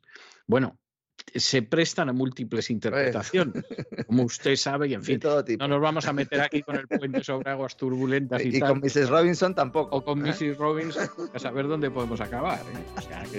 Bueno, pues dentro de un ratito le doy, don César, voy preparando aquí los aparejos, que vamos a, hoy va a ver la historia ¿no? de un rey que le va a gustar mucho a, aquellos ¿no? que, siguen considerando ¿no? que España tiene algo que decir en este mundo. hubo un momento en el que se creó y hubo un visigodo que reinó, ¿no? Sobre todos ellos y vamos a hablar de ello seguramente, ¿no? En, unos minutitos. En unos minutillos regresamos con Leo Vigildo. Eh, Leo Vigildo, así fue España, don César. en un ratito nos vemos. Hasta dentro de un rato.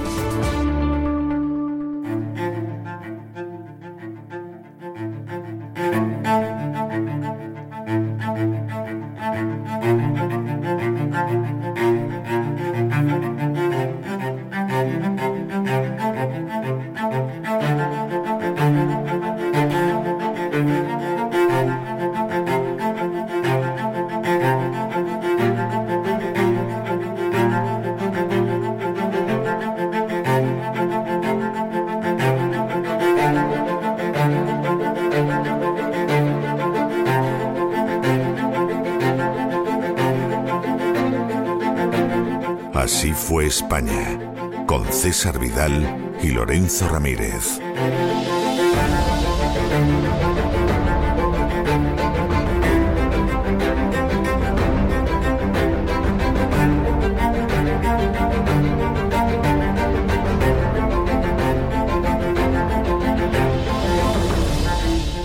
Estamos de y estamos de regreso para entrar en ese programa doble y sesión continua que tenemos todos los lunes en La Voz y que dedicamos a la cultura hispánica. Ustedes saben que primero empezamos en el Así fue España. Hoy, hoy por primera vez podríamos decir Así fue España.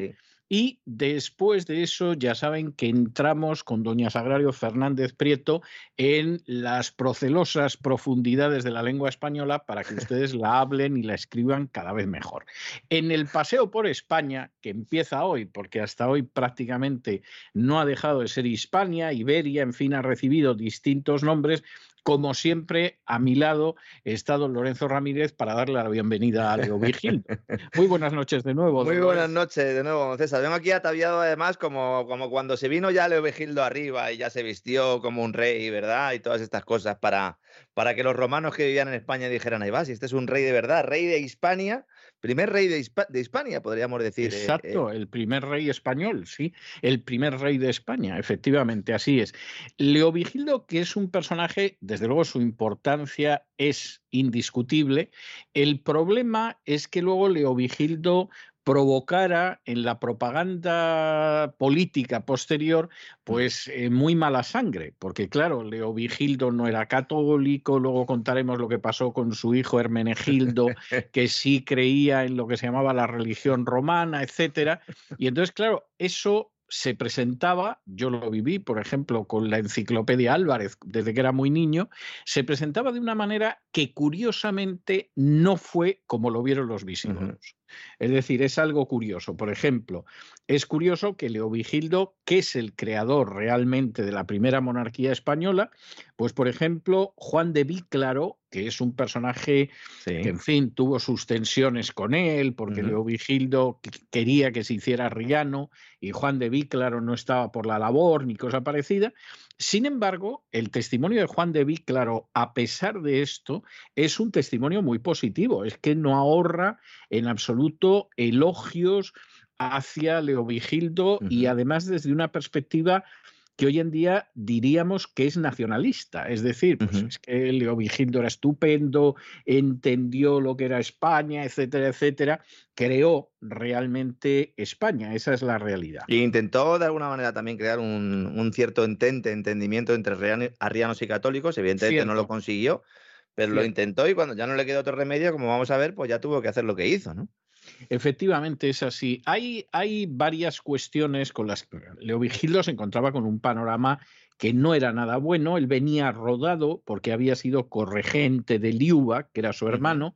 Cuando muere el Liuba le sucede Leovigildo, es decir, aquí hay un intento de que esa monarquía inestable, electiva de los visigodos se convierta en una monarquía dinástica. También lo va a intentar Leovigildo, esa es la realidad.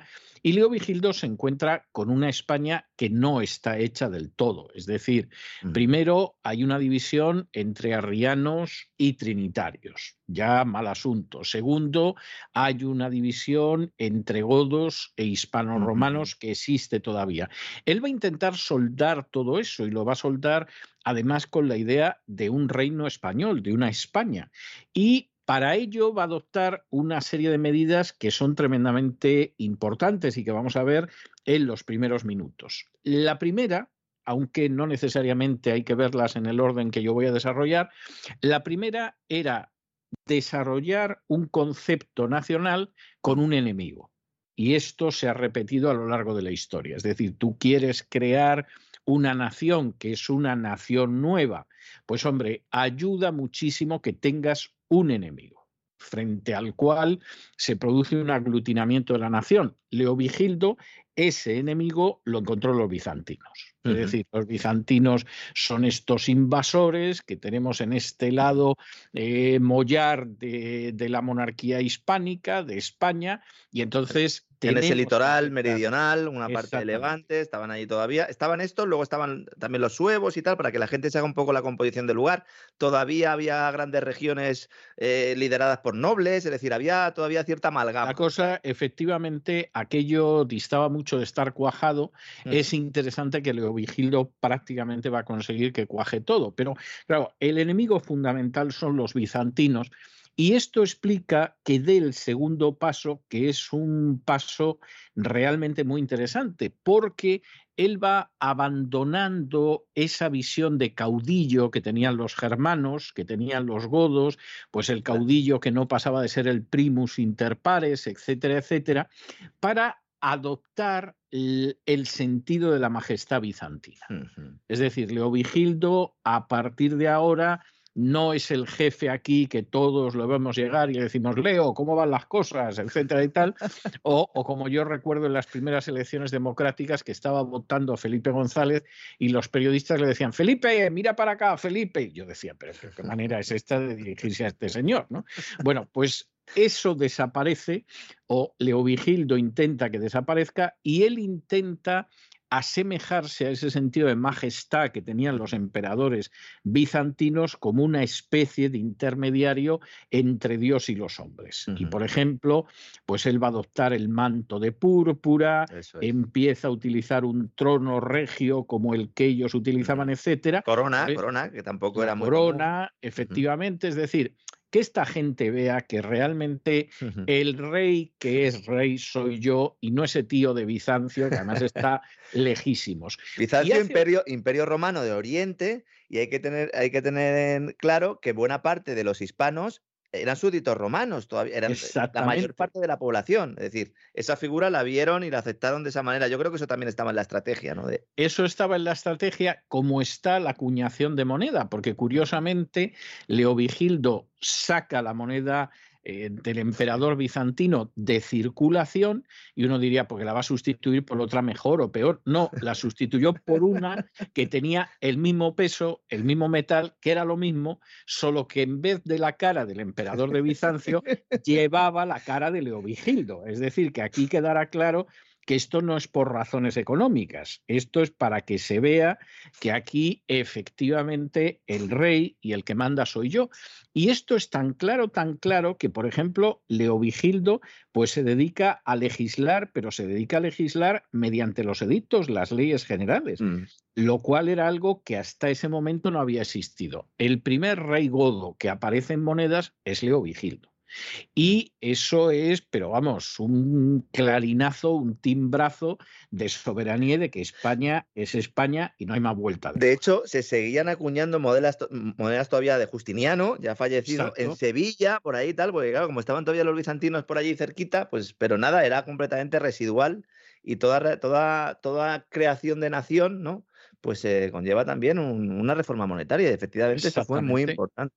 Efectivamente, es decir, aquí queda claro que el rey, rey soy yo, y aquí no pinta ya el imperio romano. El imperio romano desapareció en Occidente y el de Oriente nos trae sin cuidado porque no tiene nada que ver con nosotros. Segunda gran cuestión, después de que quede claro que yo soy el rey, aunque haya absorbido mucho, incluso es posible que, que sin, eh, que sin terminar de comprender todos los términos, pero que yo he absorbido esa majestad bizantina. Segunda cuestión, yo aquí voy a imponer mi autoridad en la península. Es decir, aquí tiene que quedar claro que el que manda es el rey de los godos, que es el rey de España. En el año 572 conquista Córdoba, que ya vimos la semana pasada que era un reducto de rebeldes, o sea, es algo, Ujú. es algo tremendo. Además, la conquista por sorpresa, o sea, se ve que los cordobeses estaban encantados de la vida, del clima, de, de la buena mesa, etcétera, etcétera. Y de pronto llegó Leovigildo y efectivamente conquista todo aquello.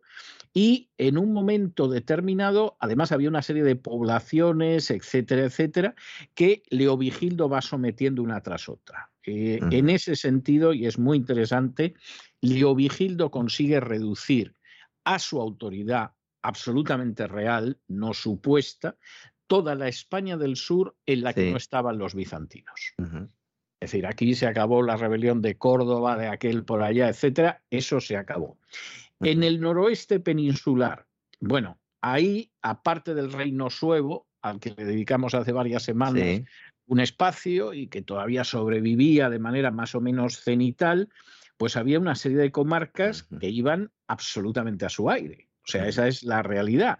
Y al año siguiente de conquistar Córdoba, es decir, en el año 573, Leo Vigildo se apodera de un enclave que se llamaba Savaria, que habitaba un pueblo indígena, que eran los Sapi, y que estaba situado en el sureste del reino suevo. Estaría aproximadamente, se piensa que en la actual Sanabria. ¿eh? Y Evidentemente, aparte de eso, en las montañas que están al lado de Orense, había un noble hispano-romano que, que, dominaba la región. Bueno, pues en el año 575, Leovigildo toma la ciudad de Aregia, que era lo más importante de esa región, se lleva prisionero a Toledo al señor de aquella región, que era Aspidio y a su familia, y entre el sometimiento de la zona de la actual Sanabria y el sometimiento que quedaba de los suevos, pues controla totalmente Cantabria, en cuyo centro estaba la actual Santander, el norte de Burgos, era un estado independiente, pero acaba realmente con el estado independiente. ¿Qué significa esto? Bueno, pues que en el momento en que Leovigildo controla Cantabria, ya ha abierto una brecha entre lo que eran dos de los focos de resistencia, que eran los suevos y los vascones. A los siguientes a los que les toca la historia es a los vascones. En el año 581 desencadena una campaña contra ellos. Hay quien dice que motivado por el hecho de que los vascones bajaron de los montes y en sus correrías de saqueo llegaron hasta Rosas, pero lo cierto es que Leovigildo conquista esta ciudad de Gerona y después marcha contra Vasconia y para terminar de controlarla funda una ciudad que se llama Victoriaco, que casi con toda seguridad es la actual Vitoria. De modo que eh, ahí Leovigildo se ha hecho con Cantabria, ha conseguido controlar por lo menos a los vascones hasta Vitoria y en un momento determinado ya ocupa por completo Galicia. Y los nobles que mantenían todos esos gobiernos o todos esos reductos o todos esos territorios eh, pseudo independientes son, son eh, confiscados todos absolutamente y además va ganando ¿no? un poco esa, incluso había mm, población que se alegran de la, llegada del rey porque estaban viviendo con esos nobles de aquella manera, ¿no? Sí, igual que yo creo que habría gente que, por ejemplo, ahora mismo se produce una revolución en España y detienen a los sicarios de la agencia tributaria y había un, habría un júbilo en las calles que casi habría que contenerlo para que no desembocara en derramamiento de sangre, ¿no? O sea que estas cosas son comprensibles. ¿eh? No, no es que vayan a sacar lo mejor del ser humano, pero son absolutamente comprensibles. Eh, Leovigildo va a caer sobre Galicia en el año 585, derrota en Braga y en Oporto a Andeca, que era el rey de los suevos, incorpora todo lo que quedaba de Galicia bajo control de suevos a su reino. Además, para terminarlo de arreglar, al pobre Andeca se lo llevó a Beja, que ahora mismo está en Portugal, y allí lo obligó a recibir órdenes sagradas, con lo cual la posibilidad de, de poder volver a ser rey pues desaparecía totalmente. Y en última instancia, en esos momentos, Leovigildo controla toda España, salvo algún reducto de los vascones y salvo la zona del este de España, del oriente de España, en la que estaban los bizantinos, que todavía eran demasiado fuertes como para... Había caído Málaga ya, había caído Sidonia, que era Cádiz, estarían pues Cartagena eh, y el Levante y parte de Valencia, en actual Valencia. ¿no? Sí, y en ese momento se produce el gran drama del reinado de Leo Vigildo, que ya quisiera yo aclarar que es un drama que vieron muy distinto los visigodos de la época de lo que luego se ha contado. Y el drama gira en torno a su hijo Hermenegildo. Eh, prácticamente nada más iniciar su reinado, Leovigildo inmediatamente asoció al trono a los dos hijos, a Hermenegildo y a Recaredo. se sabe que la madre era bizantina, pero no sabemos más, fue la primera esposa de, de Leovigildo. Y aquí, evidentemente, había, por un lado, una asociación que era honorífica, es decir, poder real no tenían ni Hermenegildo ni Recaredo, pero esa asociación honorífica sí tenía mucha inteligencia política porque evidentemente lo que pretendía Leo Vigildo era facilitar que al final la corona pasara a uno de sus hijos. Sí, establecer una monarquía un poco más tradicional como la podemos entender más hoy dinástica en o Y les nombra, les da el título de dux, ¿no? Yo no sé si se podría decir. Exactamente, duque, sería sí. duque, quizás Sí. sería una posibilidad, pero evidentemente la idea es que aquí vamos a ir yendo hacia esa sucesión dinástica que evita el lío que se produce cada vez que muere un rey godo, muera en la cama las menos veces, muera apuñalado, envenenado las más veces, pero aquí esto lo vamos a evitar. Esto transcurre en paralelo a otra cuestión enormemente importante, que es que Leo Vigildo decide reformar la legislación visigoda. Y esto va a dar lugar a una revisión del Código de Eurico, que por eso se llama el Codex Revisus, es decir, el código revisado, del que no tenemos eh, completo el texto, pero sí tenemos muchas de las normas, porque fueron recogidas después en el, en el fuero juzgo. Y la verdad es que, y esto es bastante, bastante significativo, a pesar de que Leovigildo era riano, y luego hablaremos de su leyenda negra, Isidoro, o San Isidoro de Sevilla, que desde luego no era riano, cuando habla de la labor legislativa de Leo Vigildo, dice, corrigió cuanto de inadecuado encontró en las leyes de Eurico, añadiendo muchísimas que se echaban en falta y omitiendo no pocas que resultaban superfluas. En otras palabras, como reformador y legislador, Leo Vigildo fue un crack. Sí, sí. Y esto lo dice alguien que no estaba precisamente en, la línea de su visión teológica ni cosa parecida. Otro de los elementos fundamentales para crear una nación, insisto en ello, porque si podemos decir que es el primer programa de, de España, de Así fue España, en lugar de Así fue España, es que tú necesitas también una innovación constitucional y una reforma legislativa, que es lo que, lo que puso en marcha este hombre. Y en lugar de usar el breviario romano como base de su nuevo código territorial, utiliza el de, el de Eurico, lo cual también es Claro. otro guiño más, ¿no? Eh, Sí, sí, sí. Yo creo, vamos a ver, eh, la reforma, el Codex Revixus, no llega todavía a una legislación común a godos y romanos, pero hay avances muy importantes. Por ejemplo, él suprimió una constitución que había del año 370, que había sido aprobada por los emperadores Valentiniano y Valente, y que a los godos les había parecido muy bien, que era una legislación que prohibía los matrimonios mixtos de godos y romanos. Y aquí Leovigildo se da cuenta de que la sociedad tiene que ir a algo en lo cual se produzca una unión entre godos y romanos de alguna manera y evidentemente los matrimonios mixtos ayudan muchísimo a eso. Es decir, que ahí la cosa es bastante, bastante clara. Suprime, por ejemplo, y esto es muy interesante, en materia civil una serie de pleitos sobre los que podían decidir los jefes militares. Y entonces Leovigildo dice, bueno, eso para épocas de guerra, de movimientos seminómadas, pues, estaba bien, pero en estos momentos quien tiene que tomar las decisiones son los jueces, tienen que ser magistrados que se ocupen de esto y además magistrados que conozcan el derecho romano, porque nosotros de derecho tenemos bastante poco en ese sentido. De manera que eh, Leovigildo hace mucho por ir construyendo sobre unas bases comunes esa nueva nación que se llama España. Surge entonces el, el problema considerable de su intento de seguir siendo tolerante hacia los católicos, pero ver si persuade de alguna manera a eh, los católicos para que se hagan arrianos o por lo menos sean menos agresivos. Y aquí es donde hay que colocar todo el episodio de Hermenegildo. Hermenegildo es un personaje que acabó siendo santo, que se ha hablado muy bien de él, pero los que no lo veían bien en absoluto eran los visigodos, empezando por los católicos.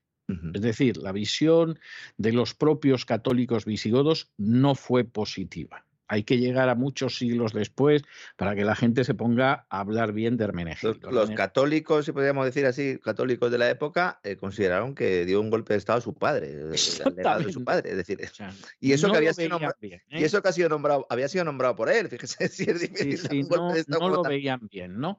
Bueno, aquí parece que como en tantas situaciones históricas o de la vida cotidiana, hay que aplicar ese principio francés del chercher la femme es decir, busque a la mujer. Bueno, Hermenegildo se había, casado. Varias, ¿eh? Había, en este caso, él se había casado con una princesa franca que se llamaba Ingunda, que era católica, porque los francos ya vimos que en la época de Clodoveo se convirtieron al catolicismo, y entonces Hermenegildo, pues eh, yo ignoro si, si realmente le tenía loca Ingunda, no lo sé, eh, de hecho, la segunda mujer de Leovigildo, que se llamaba Osuinta, pues intentó convertirla al arrianismo, es decir, mira niña, que aquí todos somos arrianos en, en la corte, lo, lo, suyo es que tú seas arriana, etcétera, etcétera. En un momento determinado la suegra se ve que se tomó muy mal que, esta buena chica Ingunda no cediera y la metió en un estanque lleno de peces, que parece ser que, bueno, aquí Ingunda ya dijo, o tu madre o yo, a Hermenegildo. ya me voy el domingo a comer ya no viene el domingo a comer, que es más grave seguramente. O sea, aquí la cosa se puso muy caldeada entre la suegra y la nuera y como suele suceder en estas situaciones, pues Hermenegildo acabó tirando por la mujer. El tío de Andro era el obispo católico de Sevilla. Exactamente. Ya exactamente. Y entonces, pues entre Leandro, que era el obispo de Sevilla, e Ingunda diciendo, mira lo que me ha hecho tu madre, que me ha tirado a la piscina, está llena de peces, cómo me hacen a mí esto, que he venido desde Francia a casarme contigo, etcétera, etcétera.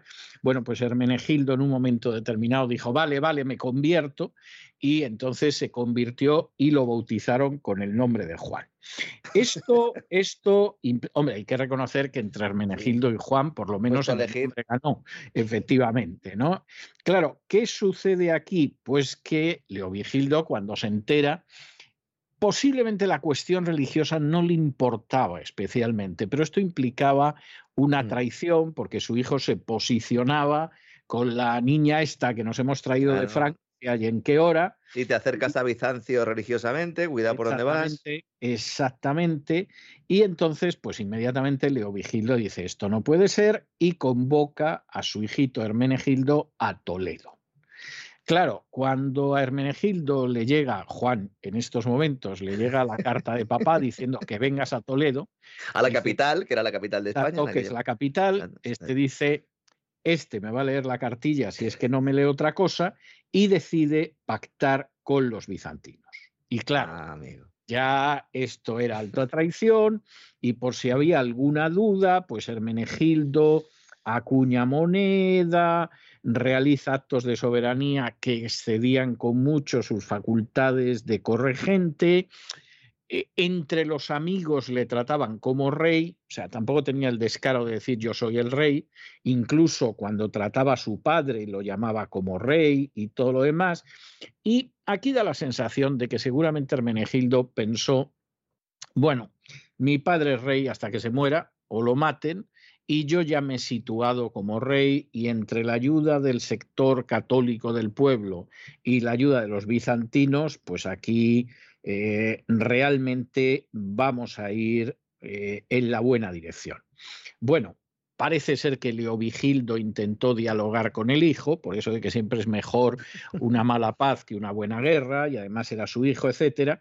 Pero bueno, cuando Hermenegildo dijo que ni hablar y que él seguía por donde iba, Leovigildo decidió hacerle la guerra. Algún histórico, algún histórico historiador, perdón, católico califica esa conversión, esa conversión al catolicismo de prueba de amor. Yo creo que esto sería excesivo, ¿verdad? Es que es que las cosas que se hacen en un momento determinado por el chico o por la chica, eh, quiero decir, es amor, es debilidad, eh, es difícil de saber, ¿eh? es ganas de no tener lío conyugal, o sea, es que es, que es, es un poquito de todo, es, es difícil, ¿no? Lo del amor a mí me parece un poco exagerado, pero, pero bueno, en cualquier caso, lo cierto es que como Hermenegildo no tenía la menor intención de hablar con su padre, lo cual quiere decir que algo de miedo tenía que tener a la mujer, o sea, no nos vamos a, a engañar, pues lo que sucede es que el padre va hacia Sevilla lo hace con mucha inteligencia, porque dice, yo voy a acercar en Sevilla a Hermenegildo, pero tengo que evitar entrar en guerra con los bizantinos, porque como los bizantinos, que ya han dicho que apoyan a Hermenegildo, por eso de que creen la Trinidad, me ataquen, estamos aviados. Y entonces lo que hace es que entrega a los bizantinos 30.000 sueldos, con lo cual los bizantinos dicen, oye, pues mira, esto es un problema interno de los, de los españoles, allá se las apañan. Nosotros no vamos a entrar en esto. Además, las guerras están muy mal, las prohíbe la Biblia y por lo tanto, oye, en un problema doméstico no vamos a entrar. Luego decían que los bizantinos eran muy dobles. Yo tengo mi opinión al respecto, pero lo cierto es que Hermenegildo se queda solo. Leovigildo toma Sevilla, Hermenegildo consiguió ir hacia Córdoba y en Córdoba, pues finalmente lo atrapan, le despojan de sus vestiduras regias y lo conducen a Toledo. Inicialmente, inicialmente Leovigildo se conformó con que el hijo no enredara. Es decir, primero lo destierra a Valencia, el hijo seguía dando la lata, lo desterró entonces a Tarragona y en Tarragona se produce un episodio que acaba mm, de manera trágica. Es decir, Leovigildo, a ver si consigue convencer a, Hermenegildo para que vuelva al redil, le envía un obispo arriano en la festividad de la Pascua para darle de comulgar. En ese momento el príncipe, no voy a hacer un chiste fácil, pero en fin, le, le abofeteó al, al obispo en fin, podría hacer un chiste fácil y grosero de decir el obispo fue a darle la hostia y la hostia se la llevó él, pero no lo voy a hacer porque me parece de muy mal gusto hacer ese chiste. Y claro, evidentemente en ese momento la cosa se puso al rojo. No está claro, no está claro, porque yo creo que esto verdaderamente es algo oscuro, no está claro si en ese momento Sisberto que era el custodio de Hermenegildo y que obedecía a las órdenes de Leovigildo, dice, aquí nos cargamos al niño y hmm. muerto el perro se acabó la rabia, o si cuando Leovigildo se enteró de lo que había sucedido, le dijo a Sisberto, mira, decapita a Hermenegildo porque no vamos a sacar partido de él y esto va a ser el, el cuento de nunca acabar. Esa es la realidad. Pero eh, lo cierto es que al final fue decapitado y ahí terminó de momento la situación. A todo eso, y para hacerse una idea de lo que habían sido los años anteriores, Leovigildo incluso había conseguido que los obispos arrianos flexibilizaran mucho las relaciones con los católicos. Es decir, si alguien se había hecho católico por causa de conveniencia, de matrimonio, etcétera, y quería volver al seno del arrianismo, pues no hace falta que lo bauticéis otra vez, que entre. Eh, se inventaron una fórmula que no era trinitaria, pero que podía ofender menos a los que creían en la Trinidad, que era Gloria Patri per Filium in Espíritu Santo, es decir, gloria al Padre por el Hijo en el Espíritu Santo. Digamos que establecía una cierta igualdad de categoría entre los tres, decía, no son la misma figura, pero están en el mismo nivel, ¿no? Sí, sí, él se acercó bastante a una herejía que se llama el macedonianismo, en la que no nos vamos a entretener hoy, pero que no era, no era ya el arrianismo, pero tampoco la creencia en la Trinidad, pero bueno, en el sentido de a ver qué se hacía con esto. ¿Qué pasa eh, en ese momento con Hermenegildo? Bueno, pues si leemos las historias, por ejemplo, las que yo tuve que estudiar en la época de Franco, pues Hermenegildo era un tipo estupendo, abrazó la verdadera fe, su padre era un monstruo que lo decapitó, etcétera, etcétera. Bueno, eso se podía decir en los años 60 en España y antes de los años 60, pero la verdad es que la gente que lo vivió no lo vio así. Es decir, por ejemplo, eh, en, términos generales, los autores católicos y visigóticos lo ven como un rebelde. Es decir, este es un tipo que lo que ha hecho es rebelarse contra su padre, que está muy mal. Está mal por partida doble, porque era su padre y porque además era el rey. De hecho, va a haber que esperar nada más y nada menos que a finales del siglo VII, para que haya un español, que era un monje que se llamaba Valerio del Bierzo, que lo denomina mártir. Es decir, este en ese momento pues eh, lo considera mártir, pero el resto realmente lo evita todo el mundo. Hasta Gregorio de Tours, que es un autor católico contemporáneo, lo define como rebelde y vas que te matas. O sea, este es el mismo, Gregorio de Tours también es el mismo que explicaba, ¿no? Esa, intención siempre de Leovigildo por intentar eh, eh, pues igualar un poco al arrianismo y al catolicismo, eh, pues para que no hubiera un enfrentamiento. De hecho, primero convocó un sínodo, invitó a, los, a los católicos y a los arrianos, luego ya se quedó solo con los arrianos, pero efectivamente es una de las fuentes que, nos, que nos han llegado, porque las fuentes contemporáneas no mencionan nada de que hubiera persecución, ni encarcelamiento, ni ejecuciones, que luego posteriormente sí, hay muchos historiadores que sí hablan de ello. Sí, y realmente, realmente, pues hombre, lo vieron mal. Es decir, la, la realidad es que lo vieron mal. ¿Cómo sería la cosa? ¿Cómo sería la cosa que el mismo obispo de Roma, cuando escribe a los obispos españoles, ni se le ocurre mencionar a Hermenegildo? Es decir, no se le ocurre decir nuestro hermano mártir que se sacrificó por la fe. No, de Hermenegildo no habla absolutamente nadie. Y en la literatura oficial, cuando se habla ya realmente de un rey católico, etcétera, etcétera, es para hablar de su hermano Recaredo, que sucedió a Leovigildo y que, por supuesto, cuando Leovigildo ya llevaba tiempo criando malvas, pues decidió ir en la línea de, del trinitarismo del concilio de Nicea. Y en ese momento sí. ¿A qué se debe esto? Pues hombre, es bastante sencillo. Quiero decir, hay razones que son morales y que son políticas. Primero, tú no puedes presentar como el católico más estupendo de la historia que hemos vivido hasta ahora a un señor que se rebeló contra su padre, que era rey. Es decir, este tipo es un impresentable, ¿eh? que sí, que le cortaron la cabeza, pero es un impresentable, o sea, que no lo relacionen con nosotros. Segundo, la Iglesia española cada vez se había ido vinculando más con el poder y teniendo un peso cada vez mayor en el poder.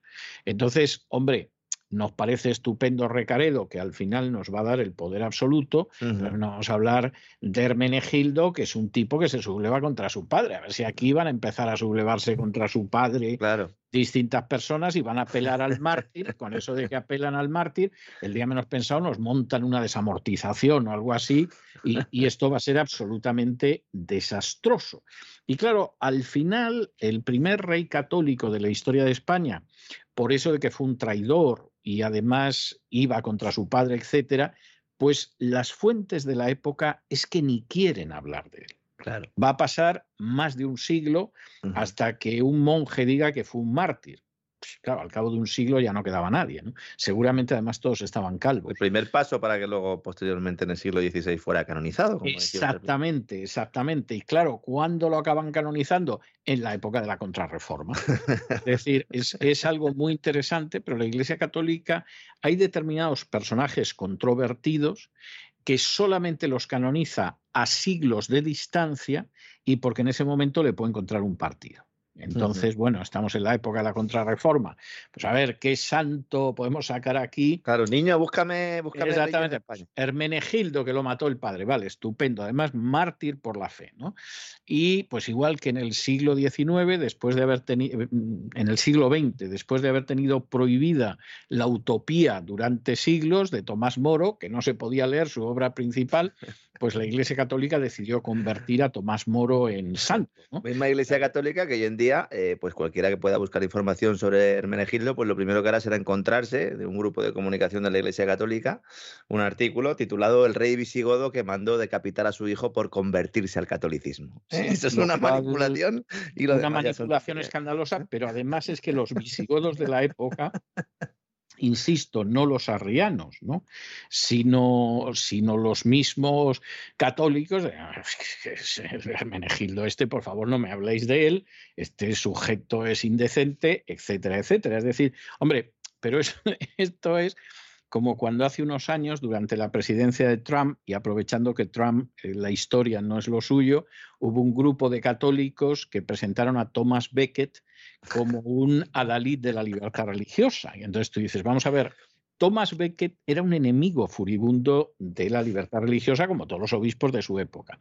Pero Thomas Becket acaba teniendo problemas porque pretende que determinados privilegios que hoy no defendería nadie, salvo alguien muy enloquecido todavía, los mantuviera la Iglesia Católica, como era el hecho de que un delincuente, si era clérigo, no lo pudiera juzgar la justicia civil y solo lo pudiera juzgar la justicia mm, eclesiástica. Volviendo al Sanedrín, ¿no? Exactamente. Entonces, bueno, pues Becket defendía una serie de privilegios que él llamaba el honor de Dios. No está mal eh, considerar que una serie de privilegios son el honor de Dios, lo que está en juego. Y, pero lo que defendía era algo ya indefendible en el siglo XVI, no digo ya a partir del siglo XIX. ¿no? Entonces, pues bueno, releemos al personaje. Yo creo que Hermenegildo es un personaje trágico, es decir, me da la sensación de que tuvo un matrimonio pues eh, complicado. Y, pues, si se hubiera casado con una princesa riana no hubiera pasado absolutamente nada de todo esto.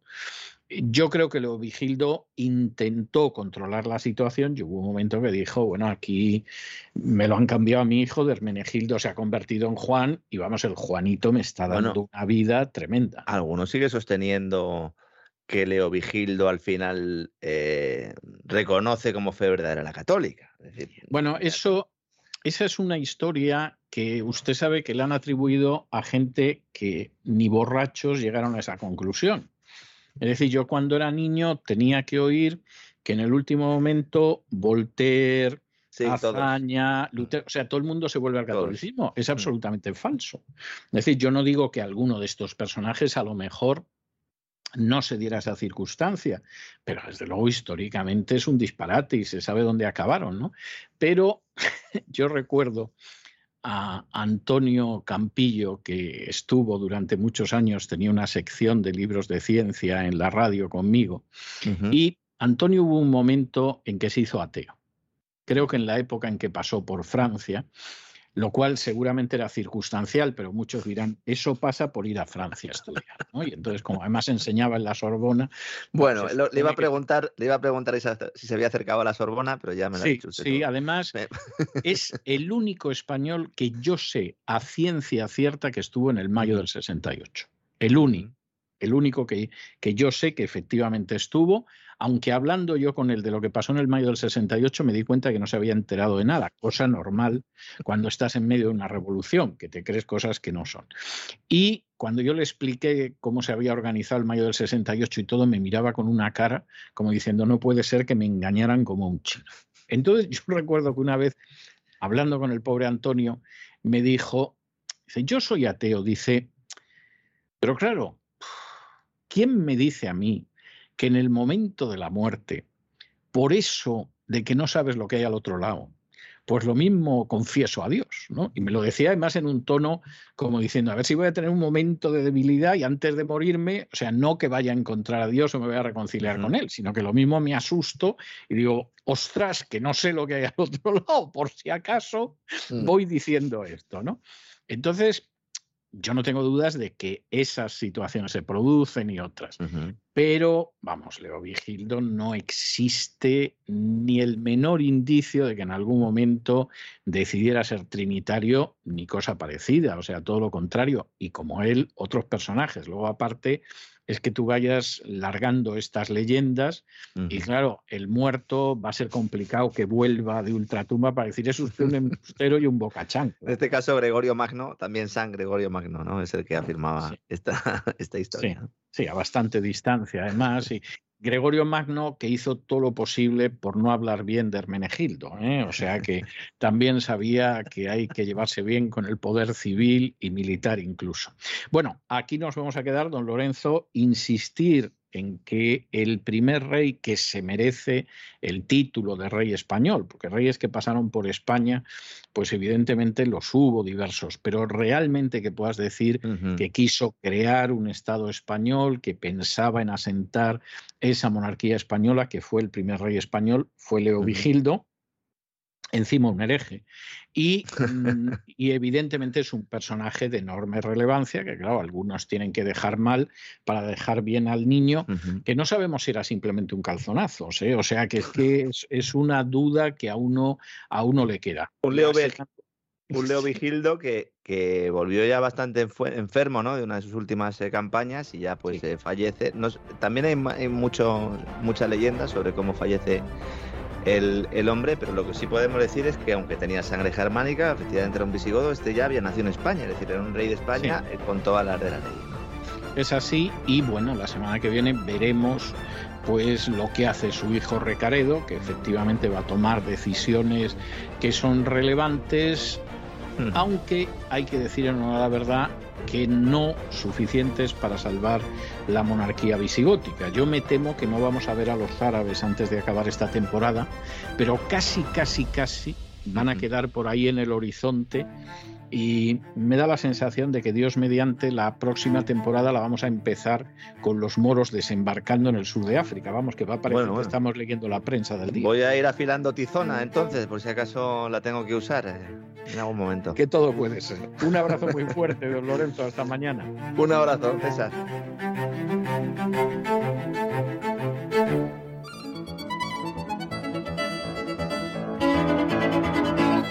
Palabras al aire con Sagrario Fernández Prieto.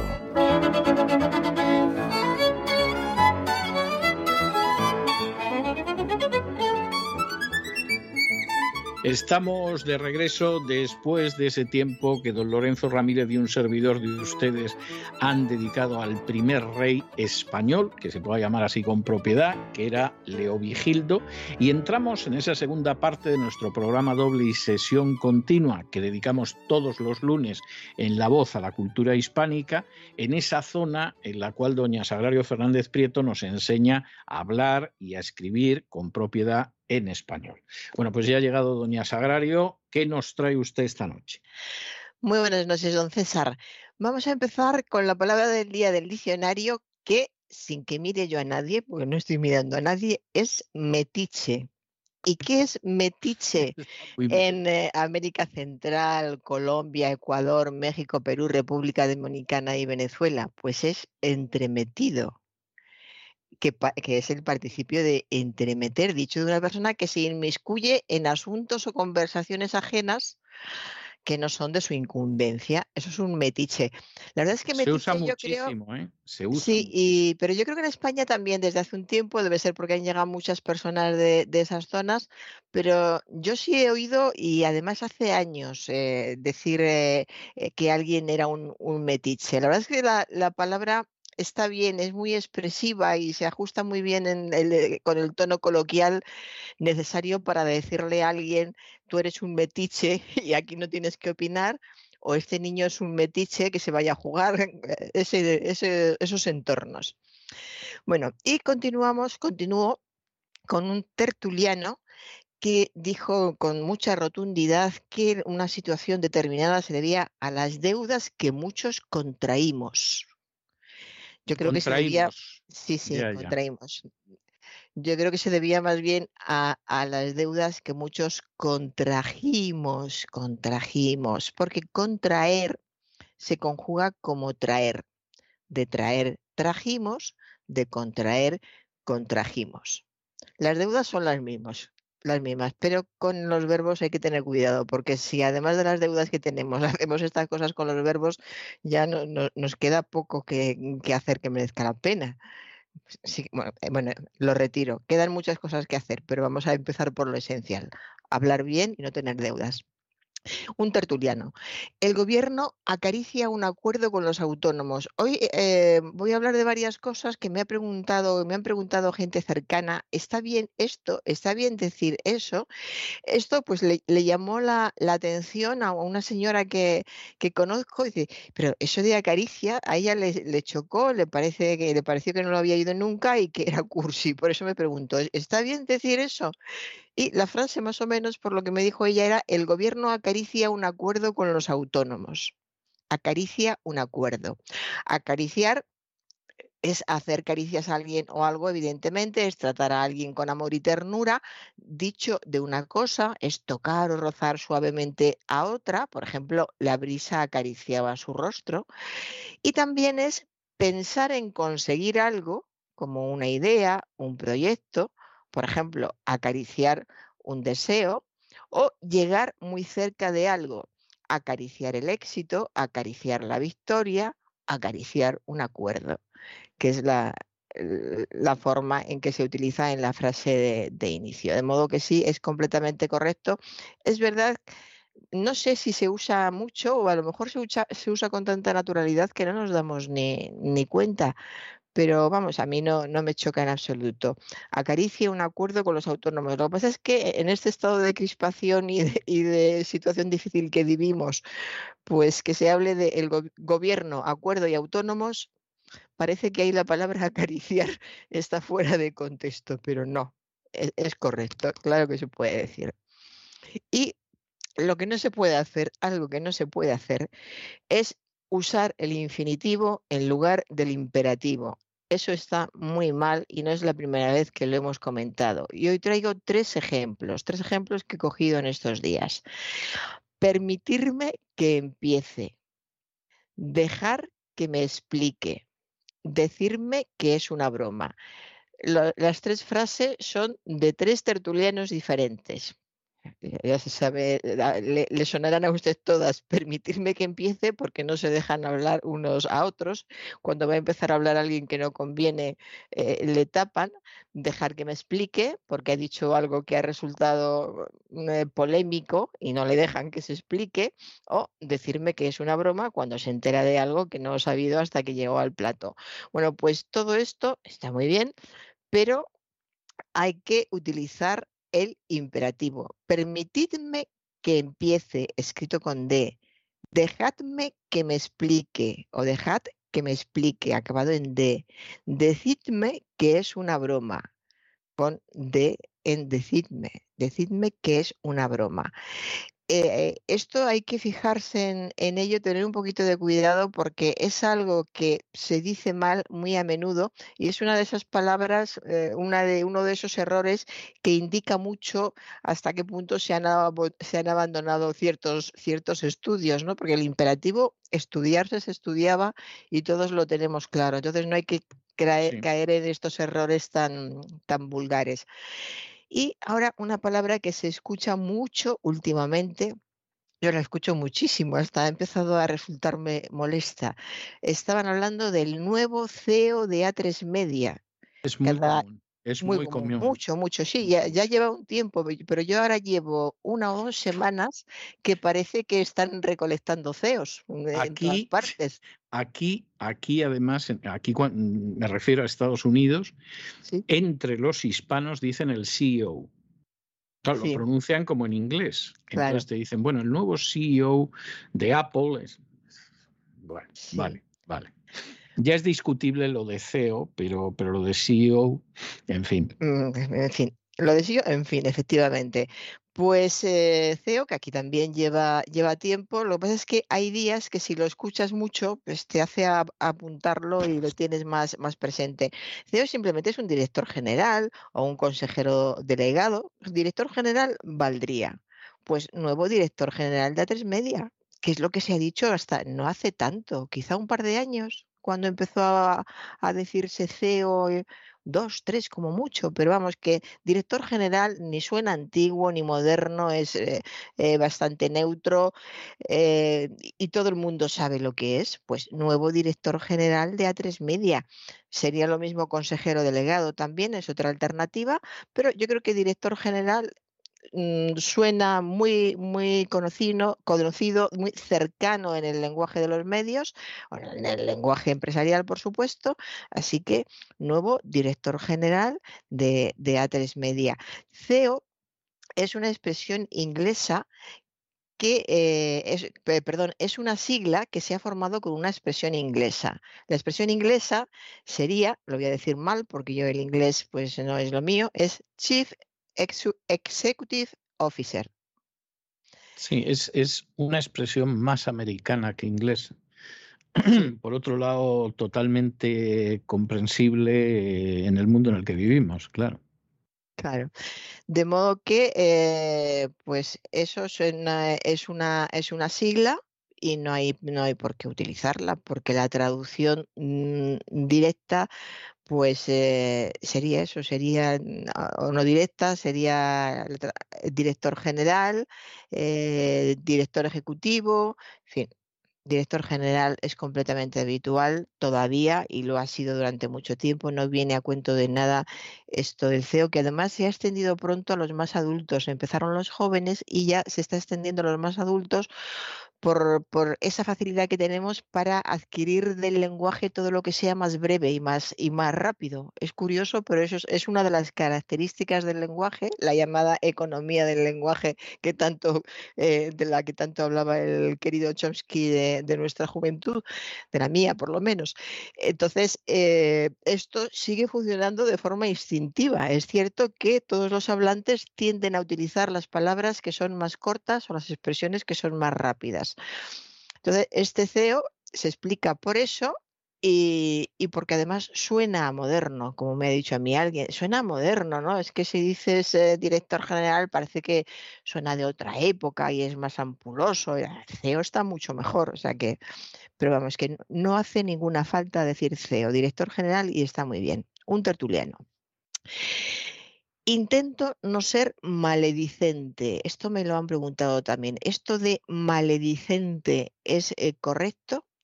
Pues sí, maledicente procede del latín maledicens, maledicentis, que incurre en maledicencia, propio de una persona maledicente. Y es correcto.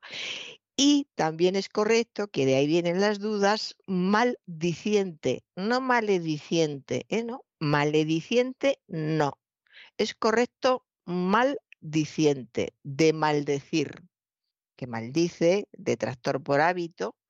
Así que tanto maledicente como maldiciente son correctos. Lo otro no lo vuelvo a decir para que no haya más confusión. Y proceden de eh, maledicencia, que es la acción o hábito de, de maldecir. Continúo con una eh, tertuliana mm, que sinceramente no sé qué quería decir, pero claro, tuve que apuntar lo que dijo. ¿Cuántos alcaldes distintos hay en esta España nuestra que nos recorre? Que nos recorre. España nos recorre. España nos recorre. Sí, me recordaba así que se te la piel o algo así, ¿no? ¿Cómo se llamaba aquella que cantaba España? Eh, Camisa blanca de mi esperanza. Camisa blanca nuestra esperanza. Sí, pues me recordaba aquello cuando aquella canción cuando lo escuché. Yo creo que a lo mejor quería decir que me recuerda más a aquella que decía aquello de España huele a pueblo. Es, que esto huele a pueblo, pero la letra huele a la otra. pues cuántos alcaldes distintos hay en esta España nuestra que nos recorre a lo mejor quiso decir que nos traspasa, que nos atraviesa, que surcamos, que atravesamos. A lo mejor eso, que recorremos, pero que recorremos nosotros, no España que nos Claro, por lo otro ya no sé, es demasiado poético, no bueno poéticamente, pero poético sí, porque es la idea de que España está dentro de nosotros recorriéndonos, lo cual ya es un peso bastante insoportable. Así que debe de ser algo así como esta España nuestra que nos traspasa, nos atraviesa, eh, que surcamos, que atravesamos, que nos duele, que se diría poéticamente. En fin, continúo con un rótulo de televisión, fíjese. Pues em, el rótulo de televisión dice, Montonera en el encierro de Gipuzka. Montonera, que es lo vamos a comentar, Montonera y Gipuzka escrito con G-I, no escrito con G-U-I, G-I-P-U-Z-K de kilo A. Montonera, eh, pues eh, es, un montón una gran cantidad de, algo.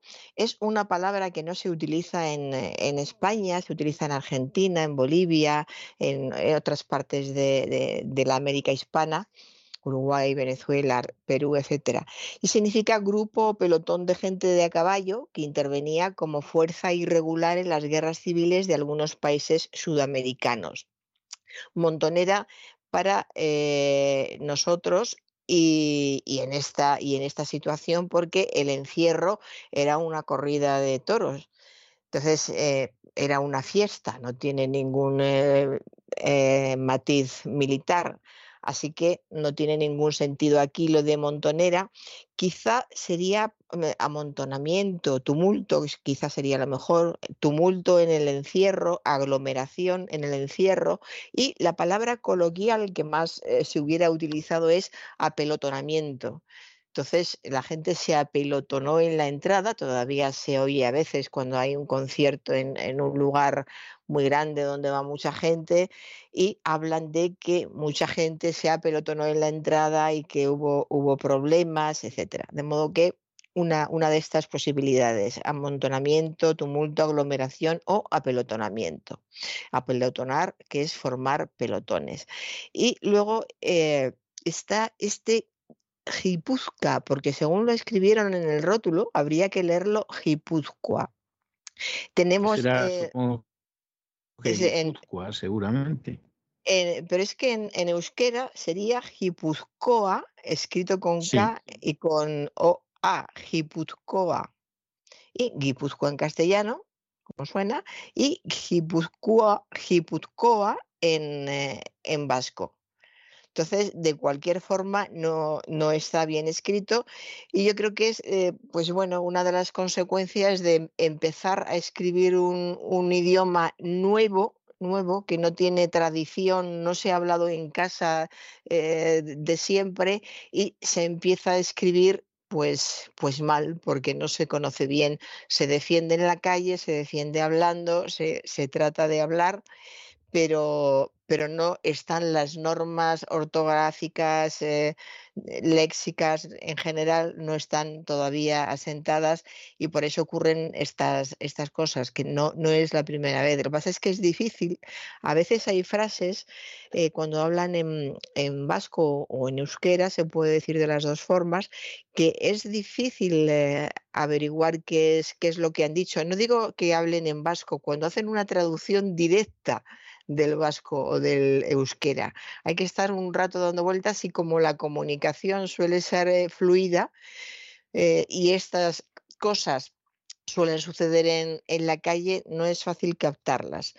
Pero vamos, de cualquier forma, ni, ni lo que decía al principio, ni la montonera ni la jipuzcoa son, son correctos. Continúo con una colaboradora de radio que eh, se quejaba de, del trabajo que, tenía, porque ella eh, dijo, no tengo el don de la ubicidad. Claro, es que sin el don de la ubicidad, pues eh, mal, trabajas muy mal. tan mal como si te falta el de la ubicuidad. Lo que pasa es cuando te falta el el de la ubicuidad, como es muy general, nos pasa a todos, no tenemos el don de la ubicuidad, pues ya se sabe y no te encargan determinadas cosas ni te propones tú para hacerlas.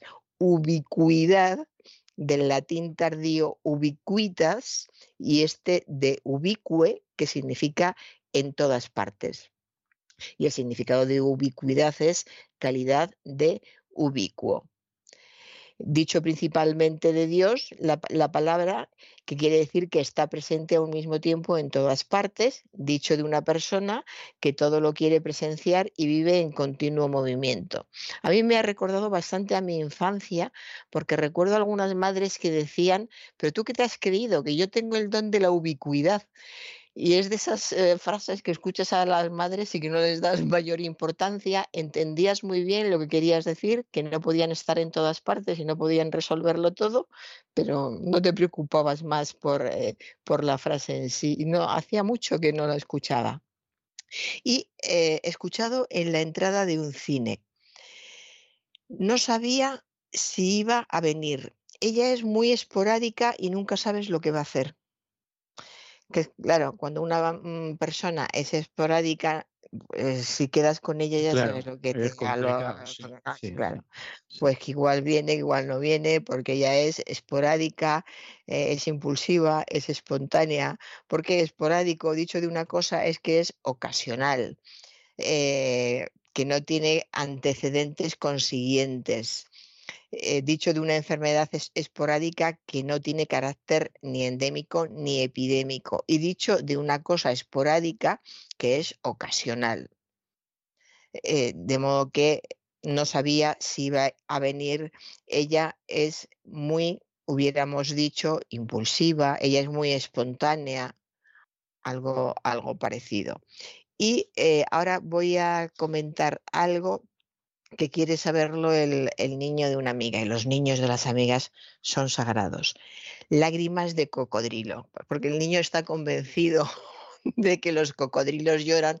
Eh, a veces pasa con los cuentos infantiles, con muy buena intención entretienen a un, al niño contándole cómo lloraba aquel cocodrilo porque le había pasado algo y el niño se queda convencido de que los cocodrilos lloran y luego ve un magnífico reportaje en televisión eh, donde hacen una alusión a las lágrimas del cocodrilo en broma y el niño entonces ya sí se queda totalmente desconcertado.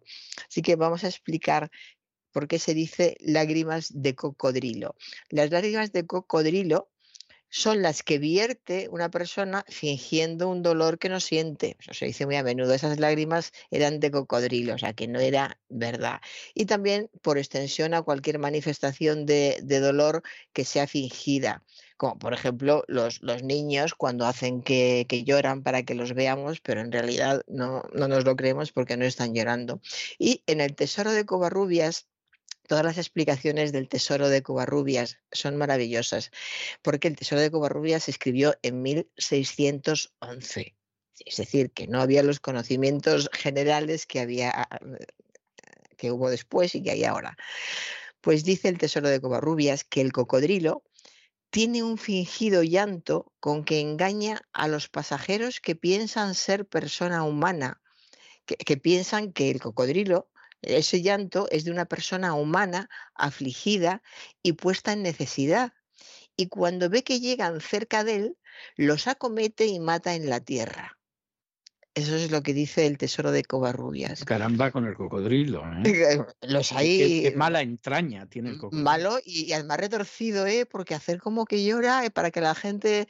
Eh, mm, eh, hombre, lo hace bien, porque a ver si los conmuevo y se acercan y entonces. Bueno, pues fíjese, Mateo Alemán en Guzmán de Alfarache dice no tiene fundamento, alguno lo que se dice del simulado llanto del cocodrilo. Mateo Alemán es que era muy suyo y le gustaba mucho aclarar las, las, cosas. Y esto lo dice en el Teatro Crítico un siglo después, en 1726. O sea que un siglo después ya alguien que empieza a decir, eso que se dice del cocodrilo no es cierto, ¿eh?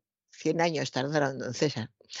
En realidad parece. Cierta lógica, porque tampoco había un trato con el cocodrilo tan cercano como hoy en día.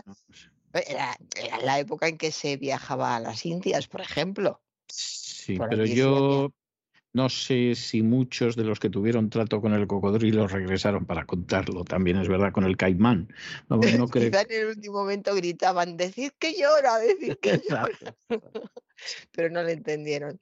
Bueno, pues en realidad parece ser que el cocodrilo solo gime o lagrimea cuando bosteza, cuando bosteza de aburrimiento de oír decir que llora debe de ser, cuando bosteza o cuando se aventura en el mar y entonces lo hace para eliminar la sal. Pero nosotros, cuando simulamos estar tristes, nos siguen diciendo que lloramos lágrimas de cocodrilo. Así que ya queda explicado lo de las lágrimas de cocodrilo y, Y con esto ya he acabado, don César. No, no, no, me parece, me parece estupendo, es fantástico todo lo que ha contado usted del cocodrilo. Bueno, yo la voy a dejar hoy con el rock del cocodrilo. El Crocodile Rock. Sí, sí, porque es que me lo estaba poniendo usted muy fácil con el cocodrilo y en fin, para también para limpiar un poco la imagen del cocodrilo, que yo creo que ha quedado muy tocada en toda esta historia, pues. Porque cuando no llora es bailón. No, no, tampoco es eso, no, no aseguraría yo que diga eso la canción.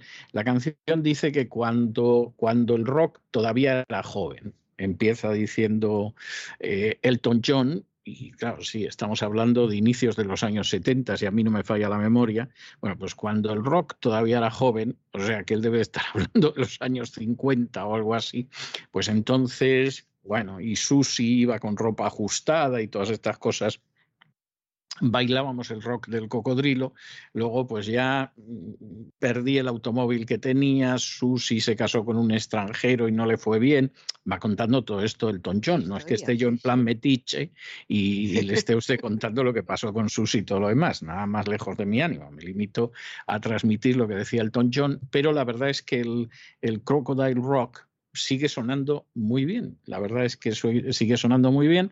No dice nada de las lágrimas del cocodrilo, más bien da la impresión de, que es más fácil el bailongo que el llanto escuchándolo, pero en fin, es con lo que yo la dejo y hasta el jueves de la semana que viene. No, de la semana que viene, no, de esta semana. De esta semana, pues hasta el jueves, don César.